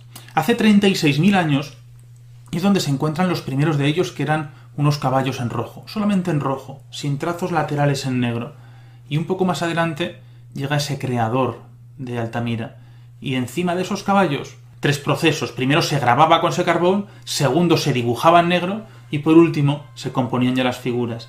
Y al final de la cueva es el gran desconocido, es lo que se conoce como la cola de caballo, y ahí aparecen rostros, máscaras, como que en cada estancia te están advirtiendo de algo, posiblemente que no accedas a aquel mundo inferior tan temido para muchos. Y qué poco se habla de estos seres, los antropomorfos de Altamira. Fijaros, mitad hombre, mitad animal. los grandes desconocidos de la caverna. Pero ¿quiénes son? Aparecen siempre en posición orante, extraños seres que aparecen al final de la cueva, en la zona más inhóspita e inaccesible. ¿Podríamos estar ante el principio de los dioses y las religiones? Y ahora nos marchamos hasta Monte Castillo, que veréis que es como una montañita, que tiene una forma piramidal y está llena de cavidades, pero tenemos cuatro con arte prehistórico. Dos están cerradas al público, no podemos visitarlas, como son las chimeneas y la pasiega, y dos que sí que podemos ver, que son las monedas y es el castillo. Ahora os contaré experiencias porque estamos ante una de las principales y más antiguas colecciones del mundo de este arte. Es que tenemos dataciones de hace 65.000 años o más de este tipo de pinturas. ¿Cuándo se descubre? en 1903 por Hermilio Alcalde del Río. ¿Qué es lo que va a ocurrir? Que un año antes, en 1902, se demuestra la autenticidad de las pinturas de Altamira. Así que un poco los pueblos colindantes con las personalidades de la época lo que deciden es buscar otras oquedades para ver si encuentran ese tipo de capillas sixtinas. Y Hermilio Alcalde del Río va a descubrir el castillo. Va a descubrir una pequeñísima oquedad que al entrar se va a encontrar una cueva que tiene más de 2.800 dibujos, grafías que se van a encontrar en su interior. Es brutal. Por ejemplo, yo creo que Cueva del Castillo es un sitio sin duda mágico, es un santuario. Es un lugar que te cambia, te modifica, te engancha. Es como que tienes la necesidad de que siempre que vas a Cantabria o vas hacia el norte necesitas ir allí. Es un lugar, podemos decir que el más enigmático del mundo. No sabemos qué son esos mensajes. No sabemos qué es lo que son esas líneas, esos puntos. Esas cosas que plasmaban en las paredes que no tienen forma animal y no sabemos qué es lo que son. Pero hay una, frase que a mí me marcó mucho de Iker, que me dijo hace, hace unos años, me dijo Nacho, ahí en la cueva del castillo, en la pasiega, en ese monte ahí dentro vive Dios. Y al cabo de los años le dije que, es verdad, que no le faltaba razón. Es un lugar que te cambia. Yo he pasado eh, en muchísimas ocasiones, pero he tenido la suerte de estar durante la noche. Hicimos un programa en Millennial Life hace poquito, ¿no? O con los viajes de la nave del misterio, que también tuvimos la suerte de estar a según qué horas ahí dentro. Pero yo llego a estar más de tres horas en su interior seguidas. No sé qué es lo que tiene, pero te pega un leñazo de algo, ¿no? Puede ser energía, puede ser algo que no tiene explicación y os puedo asegurar que estuve dos semanas prácticamente destrozado en casa sin poderme mover. Es como que te, te arrastra, te elimina toda tu energía y desaparece. Lo que más llama la atención de esta cueva es la colección de manos, es inmensa. Porque lo que hacían eh, son todo manos en negativo, lo que se hace es colocar la mano en la pared y se sopla el óxido de hierro con aglutinante o se escupe, ¿no? Y se queda lo que es la, el, contorno exterior de la mano con, la mancha, ¿no? General eh, rojiza, con ese cobrizo que hay. Pero, eh, claro, es que las tienes a esta distancia. Es que tú la ves y dices, es que aquí, hace 40.000, 50.000 años, había una persona colocando su mano en la pared. ¿Para qué? ¿Qué quería, qué mensaje quería el mandar? ¿Qué mensaje quería poner? Esto sin duda son rituales. Esto sin duda es un mundo de iniciación, un mundo chamánico. Es que yo no tengo ninguna duda. Es que es el contacto con la membrana, es el contacto con, con otra frontera, es el contacto con el más allá. Es el contacto con el mundo de los espíritus, con el mundo de los animales, con el mundo de las plantas. Y es el estar allí. Yo siempre me hago una pregunta porque cuando vemos esas colecciones de manos, vemos esas colecciones de pinturas, te dicen, no, es que van de 40.000 años a 10.000 a 3.000. Pero es que tienen numerosísimas cuevas allí para dibujar.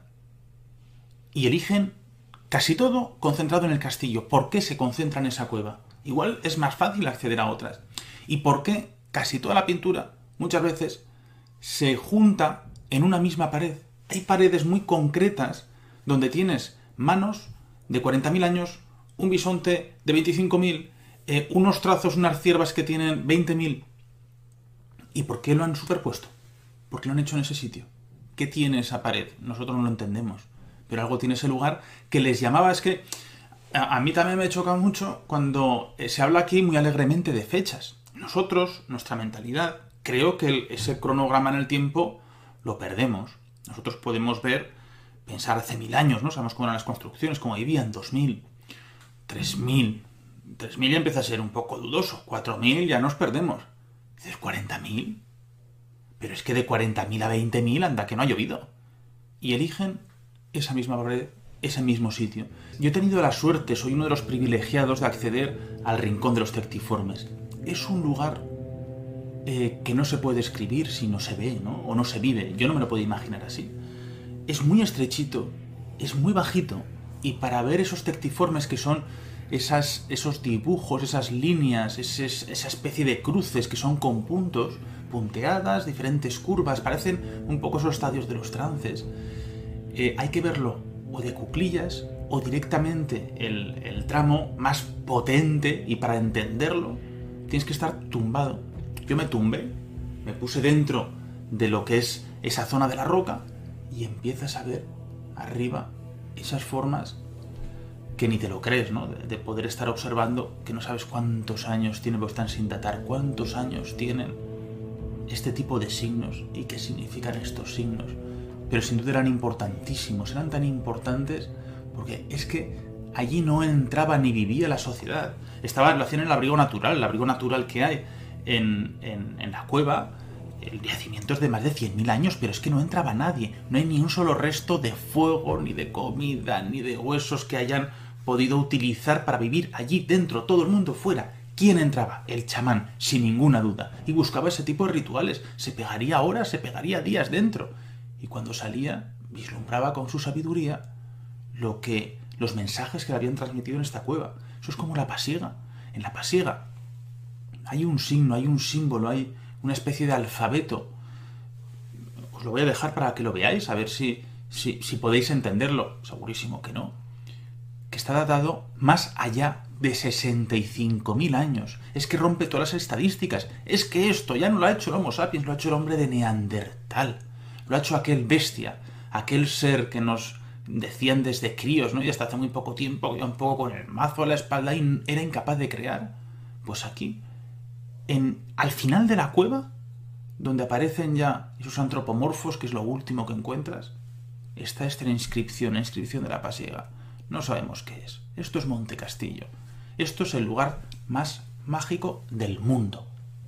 Y sobre la cueva del castillo también os quiero contar alguna cosa muy curiosa. Por ejemplo, cómo se trazaba y cómo se dibujaba un bisonte. Porque cuando entramos a la cueva, en el primer panel que vamos a ver de los bisontes, si nos dejan delante, eh, no lo vamos a entender o nos va a costar muchísimo. Nos tienen que explicar y quiero explicaros un poco cómo se aprovechan los salientes naturales, lo que es la forma de la roca, para crear este animal. Mirad, eh, os voy a meter aquí en la pantalla con el ratón, os voy a seguir, veis cómo han dibujado el hocico del bisonte, pasa por aquí, la cornamenta, y vamos siguiendo el lomo hasta que desaparece la pintura y la propia piedra va haciendo esa forma hasta que llega a las patas y aquí tenemos ese bisonte que está un poco agachado.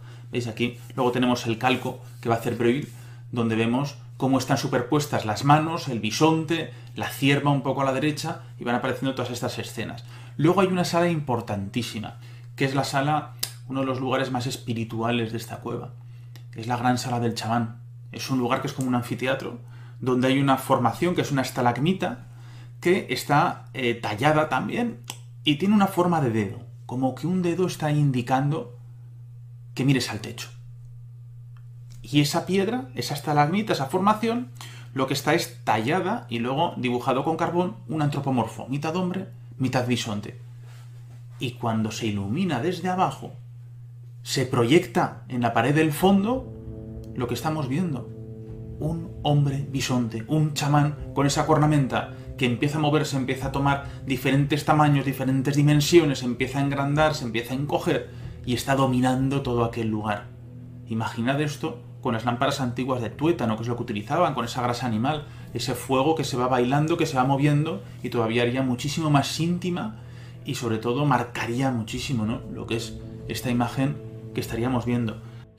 En definitiva, que es una cueva llena de secretos y de misterios y que tienes que conocer sí o sí, de nuestra mano o sea como sea. Y ahora salimos de la cueva del castillo, llegamos a la senda principal y continuamos la senda hasta el final de las cuevas. Pasaremos por la pasiega, por las chimeneas, hasta que llegaremos a la cueva de las monedas. Se descubre en 1952. Es la más espaciosa de todas. Vas a encontrar unas salas llenas de formaciones geológicas muy espectaculares, incluso las famosas excéntricas, que son muy chiquitinas y que hacen unos dibujos muy extraños. Bueno, inicialmente se conoció como la cueva del oso, porque el suelo estaba repleto de restos óseos del, oso de las cavernas. Pero un poco más adelante se dieron cuenta de que había pisadas alrededor de toda la cueva y que estaban llenas de pinchos, ¿no? que eran unas botas antiguas. Alguien había entrado. ¿Pero cuánto? Hasta que llegan a la cima y cuando bajan a los 23 metros de profundidad, descubren que hay 20 monedas de la época de los Reyes Católicos de 1563. Y ahí es donde se encienden las alarmas de aquellos famosos buscadores de tesoros, que entraban a las cuevas para buscar todos los tesoros que se podían encontrar en su interior. Es un lugar muy especial, muy espectacular, os recomiendo que la conozcáis. Y sobre todo porque también encontramos este tipo de pintura rupestre. Va a estar en concreto, sobre todo la gran mayoría en un panel, que es el panel de las pinturas. Va a haber en, en diferentes puntos de la cueva, pero nos vamos a centrar en el panel principal. Qué curioso también, que en una zona muy chiquitina se van a plasmar más del 90% de todas las pinturas que encontraremos en la cueva. En esta galería todo el conjunto de dibujos negros está realizado con carbón. Ahí a la derecha podéis ver un reno con la cabeza levantada, caballos, cabras. Y si vamos al siguiente panel, aquí hay una cosa muy extraña. Arriba vemos, vamos a empezar a ver aquí un caballo, diferentes cabezas de animales, pero hay una estrella. O nosotros identificamos como una estrella ese signo, pero a saber qué querían decirnos con esa forma que no aparece en ningún sitio más que aquí. Y tras estos rasgos de la izquierda habría un oso de las cavernas en ese panel de allí. Esto es muy interesante porque aquí es donde aparece un bisonte, caballos, cabras, pero yo lo que veo es un rostro, con sus ojos, nariz, boca y un prominente mentón. Y una vez que hemos visto las cuevas de Monte Castillo, lo mejor es irse a comer al pueblo, a Puente Viejo. ¿Dónde? Al Marqués. Allí podéis tomar el mejor cocido montañés con compango que vais a tomar en vuestra vida. Aquí os lo dejo. Esto no es políticamente correcto hoy. Digamos que es el tronzo, el tronzo... Mortita de arroz, mortita de cebolla, bien, el bien. choricín. Bien, bien, bien, bien. Hay un ritual para todo esto, ¿no? Vale, estoy sudando ya, no he empezado. Y lleva la pulsera de competencia, me tienes la del lebaniego. Es verdad, es verdad. Madre santa de Dios. Y después de haber llenado el estómago, nos vamos hasta Ramales de la Victoria. Ahí encontraremos dos cuevas. Empezamos por Covalanas. Es una cavidad que se descubre en 1903 también por Alcalde del Río. Y vamos a encontrar dos galerías, la de la música y la de las pinturas. Va a ser un poquito estrecho y llegaremos a una zona de esas ciervas rojas, que va a ser lo más famoso de la cueva. Y lo interesante, lo más curioso, es que ya no van a estar dibujadas con un trazo, sino que con los dedos van punteando y van haciendo la forma de todo el cuerpo. Vamos a verlas. Thank you.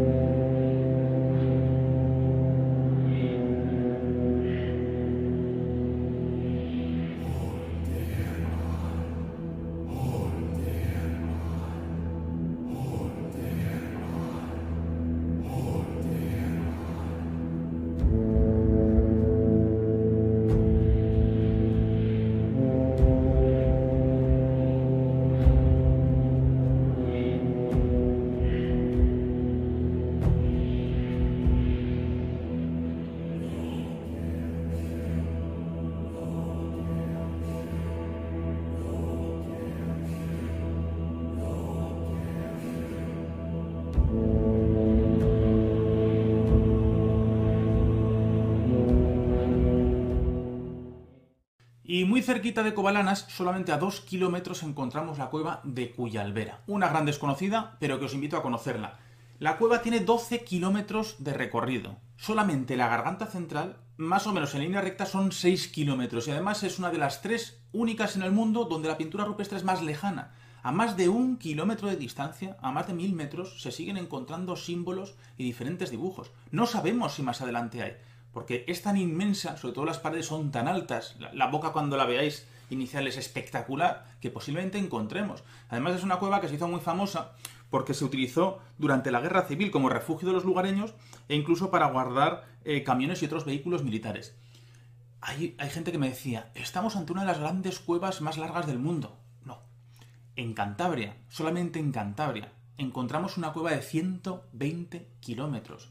Y si nos vamos a la cueva más grande del mundo, como dato curioso, en Kentucky, la cueva Mamut, que son 645 kilómetros. 645 kilómetros es la línea exacta desde Zaragoza hasta Sevilla, subterráneo. por una cueva. En Escobedo de Camargo encontramos la cueva del Pendo, también de grandes dimensiones, y es de los poquísimos lugares que cuando vayáis vais a encontrar dos pinturas de aves. Es muy inusual encontrar aves dibujadas. Para ver estas pinturas hay que recorrer desde la entrada mínimo 80 metros. Se va estrechando la cavidad hasta que se llega a esa sala de las pinturas. Interesantísimo un dato. Hay unas que están dibujados los animales a 7 metros de altura. Me están diciendo que hace 20.000, 25.000, 30.000 años estaban cogiendo madera, una estructura y montando un andamio a 100 metros de la cueva, a 150, para subirse a 7 metros a plasmar animales. No hay más pared. Volvemos al mundo chamánico, es que estamos volviendo al mundo espiritual. Cuando estamos hablando de animales, os voy a dar datos. Jean-Claude es uno de los principales o de los mayores expertos del mundo en este tipo de arte.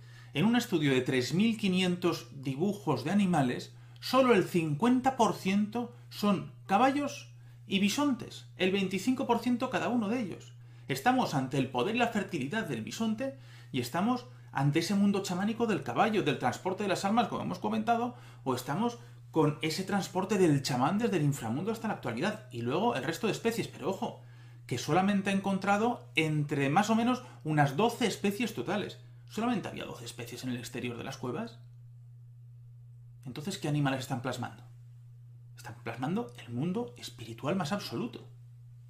Rionansa, la cueva de Chufín, un espectáculo visual y de la naturaleza que no os podéis perder por nada del mundo. Tiene su historia, su leyenda. Chufín era un musulmán que se dice que escondió un tesoro enterrado o bien en la entrada o dentro de la cueva. ¿Qué supuso esto? Decenas de cazatesoros que fueron a cavar alrededor de toda la cueva y dentro de ella. Pero se cree que nunca dieron con él, nunca apareció, pero sí que encontraron uno de los grandes tesoros que son sus pinturas. La cueva es interesantísima, pero ojo, como os digo, el espectáculo natural que tenemos a su alrededor. Para llegar a la cueva es un poquito complicada, ¿vale? Esta cueva.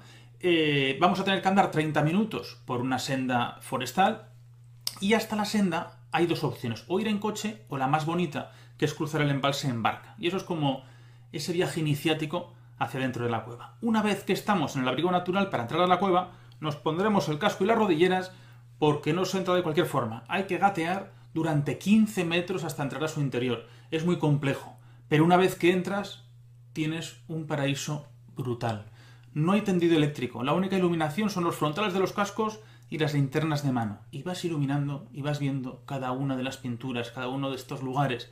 Incluso descubres un río subterráneo con un pequeñito lago, espectacular al final de la cueva, y vamos a encontrar muchísimos conjuntos de pintura, pero un antropomorfo otra vez que además es una especie de Venus. Es el gran enigma de la cueva, una figura redondeada, un cuerpo femenino que emerge de la pared. Veremos un grabado de un ave de largo pico y a las caídas, junto a diferentes trazados en zigzag. Se sucederán los dibujos rojizos, caballos, figuras arboriformes, ciervos, uros y extraños símbolos. Este es un arte que ronda los 40.000 años. De nuevo, hacemos un viaje al más allá.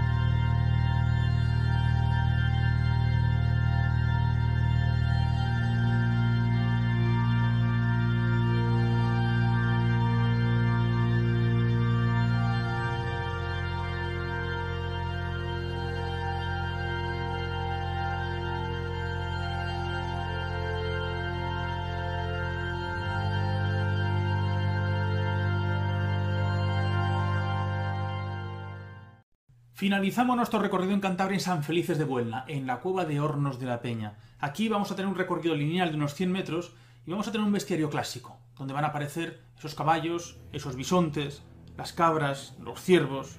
Recorreremos una zona de techo bajo, hasta la sala del Uro. Ahí veremos bellas formaciones que nos rodean con diferentes coladas. Y por una gatera alcanzaremos una pequeña sala repleta de grabados. Aquí el misterio nos va a envolver en cada paso que damos. Y al final, en un elevado nicho, va a aparecer él, el extraño ser de la cueva. De nuevo nos encontramos con ese antropomorfo, en pie, que parece tener una especie de cabeza de ave, largos brazos, inmensos dedos, una larga cola. Es como una bestia. Es un ser de otro mundo. Y de nuevo aparece en posición orante. ¿Quién era? ¿Por qué está aquí? ¿Qué criatura es? ¿Recordáis los que hemos visto en Altamira? Pues parece el mismo ser. Una vez hemos conocido un poquito estas cuevas de Cantabria, no quiero irme sin mostraros dos grandes santuarios, obligatorios, porque tengo la necesidad moral de mostraroslos. Pero, antes, tenemos que viajar un poquito a nuestro país vecino. Nos tenemos que ir hasta Francia, en concreto a 80 kilómetros de Aviñón, porque ahí vamos a descubrir, en primer lugar, la cueva de Chauvet. Un 18 de diciembre de 1994, Jean-Marie Chauvet, junto con dos amigos aficionados a la espeleología, acudieron al meandro de un antiguo río, donde hacía un tiempo habían encontrado una cavidad que emanaba una corriente de aire y querían comprobar si había una cueva. Retiraron los escombros y vieron un pequeño pasadizo. Se deslizaron hasta ese hueco oscuro y de pronto llegaron a una gran sala. Al iluminar las paredes, una de las integrantes del grupo empezó a gritar ¡Aquí están! ¡Aquí están!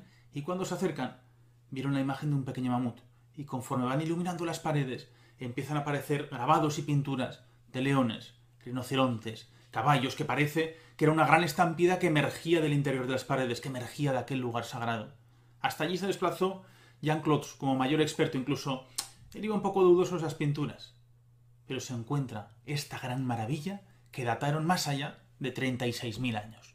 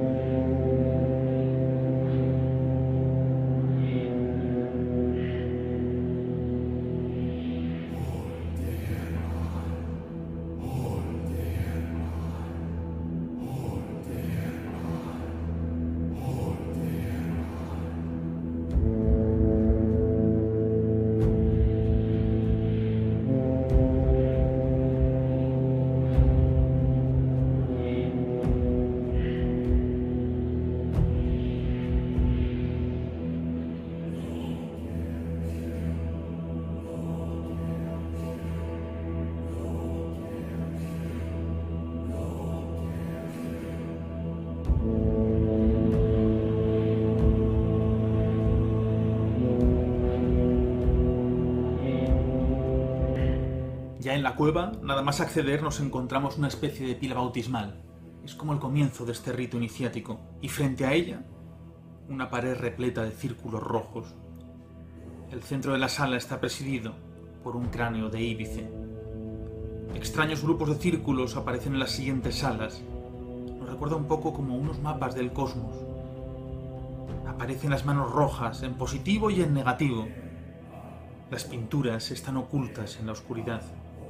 La sala de las oseras aparecen dos panteras. Este es el único ejemplo de esta especie en el arte paleolítico. Las salas van sucediéndose, el silencio y la oscuridad, animales en vivos colores y puntos hechos con las palmas de las manos. Encontramos salas sin pinturas, sin signos, completamente vacías, como que no tenían ni interés ni conexión. Otras, solo un pequeño trozo de pared repleto de grabados con grandes caballos, mamuts, rinocerontes y miles de líneas. Llegamos a la sala norte, casi al final de la caverna. Aquí es donde comienza todo. La espectacular escena de caballos, perfectos, dibujados con todo detalle. Cuatro cabezas que me recuerdan a las edades del hombre. La niñez, la juventud, la madurez y la ancianidad. Y de pronto, en mitad de la sala, el cráneo del bloque un cráneo de un oso de las cavernas. ¿Quién lo colocó aquí y con qué fin? El cráneo está observando la sala y parece que advierte de que esto es un lugar sagrado, de ritos milenarios. A su lado un corredor, donde vemos la única pista humana a lo largo de 70 metros. Se ven una veintena de huellas infantiles. Hace 30.000 años, un niño recorrió esta estrecha y baja galería.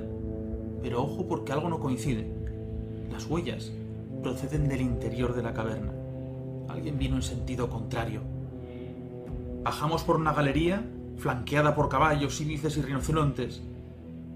Y al llegar abajo, nos encontramos la última membrana de la cueva, la zona más alejada y remota. Y allí está él, el chamán, aquel ser antropomorfo, bisonte, humano y león. Aparece en un gran lenar. Su ubicación es perfecta. Está dirigiendo, guiando la gran estampida. Y tras él aparece un rinoceronte que escupe sangre, herido y agonizante. Aparecen los leones avanzando, con rostro serio, con una pintura perfecta, junto a mamuts y bisontes, pero la escena se corta. Aparece el nicho, y en él un gran caballo que emerge desde la roca. El caballo es el medio del transporte de las almas, el ser que transporta al chamán durante sus trances y le guía desde el inframundo. Posiblemente estemos ante la escena más importante de todo este panel. Luego continuará su estampida, los grandes rinocerontes con esos largos y puntiagudos cuernos. Y al final vuelven los leones. Por último, unos enigmáticos signos triangulares nos querían comunicar algo, pero jamás sabremos el qué. Esto es Chauvet. Este es el enigma de la prehistoria. Y la segunda cueva que os quiero enseñar en Francia es la de las Cox. Además tiene un descubrimiento muy curioso cuando un chaval, un muchacho de 17 años, se le está paseando y ve que un árbol se había caído y las raíces habían hecho un agujero. Él asoma su cabeza y ve que es como una gruta, como que es mucho más grande, ¿no? En su interior. Él avisa a unos amigos, se acuden con candiles y entran dentro de esta oquedad y empiezan a vislumbrar pinturas por las paredes. Ellos no entendían muy bien qué era aquello. Así que avisan a su antiguo profesor de colegio y él avisa a su amigo Bruil, que es uno de los grandes prehistoriadores de Francia, expertos en este arte paleolítico, y lo que hace es inventariarla, documentarla y estudiarla. Deciden abrirla al público como uno de los grandes hallazgos que va a haber en la humanidad. Se masifican las cuevas. Y ahora vais a entender la importancia de controlar los aforos, de controlar la gente que tiene que entrar en estos lugares. Tal cantidad de personas que fueron a verlas, lo que consiguieron es teñir todas las paredes con algas. Se quedaron verdes. Las pinturas también casi se perdieron, hubo que cerrarlas, que restaurarlas y de esa forma se conservaron. Vais a ver diferentes habitáculos, sobre todo son muy grandes. Vais a ver un toro que tiene más de 5 metros de longitud. Hay pinturas de bovinos, de caballos, de cabras, que están a más de 4 metros de altura. Son diferentes salas que va a ser muy laberíntico, pero mi parte favorita va a ser al pozo, que es al final de la cueva. A más de 6 metros de profundidad, alguien bajó hasta allí, en la zona más angosta y estrecha, y plasmó tres figuras, extrañísimas. La primera a la izquierda es un bastón con un ave, con un pájaro arriba. En el centro está un antropomorfo. Hay mitad hombre, mitad animal. Una figura humana muy extraña, con unos brazos muy delgados, solamente tiene cuatro dedos en cada mano y una cabeza de pájaro. Y a su derecha, un bisonte que parece que lo está vistiendo, pero el bisonte está completamente destripado. Esas tripas aparecen colgando fuera del animal. ¿Qué quiere decir esta imagen? Sobre todo, es esa extraña figura humana, porque con la delicadeza y perfección que se pintaron esos animales hace 18.000 años, ¿por qué se hace esa forma tan extraña del cuerpo? Vais a verlo.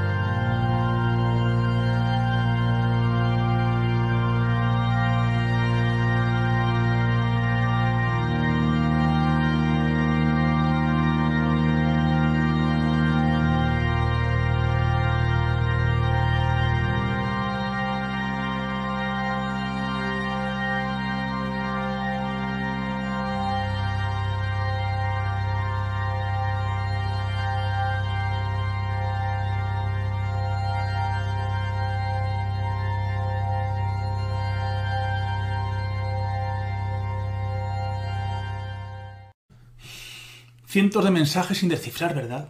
Yo me seguiré haciendo esa pregunta de qué narices ocurrió aquí durante miles y miles de años, porque este es el gran eslabón perdido. Yo espero que hayáis disfrutado este pequeñito viaje por Cantabria, este guiño hacia Francia, y deciros que vayáis, que acudáis, porque no sabemos cuánto tiempo permanecerán abiertas y podremos disfrutar de estas cavernas y estos mensajes. Nosotros, desde los viajes de la nave del misterio, continuaremos yendo, prometidísimo. Así que recordar, las cuevas no dejan de ser unas membranas, una conexión, una frontera con ese mundo inferior. Esto es una verdadera conexión con el más allá. Hasta pronto.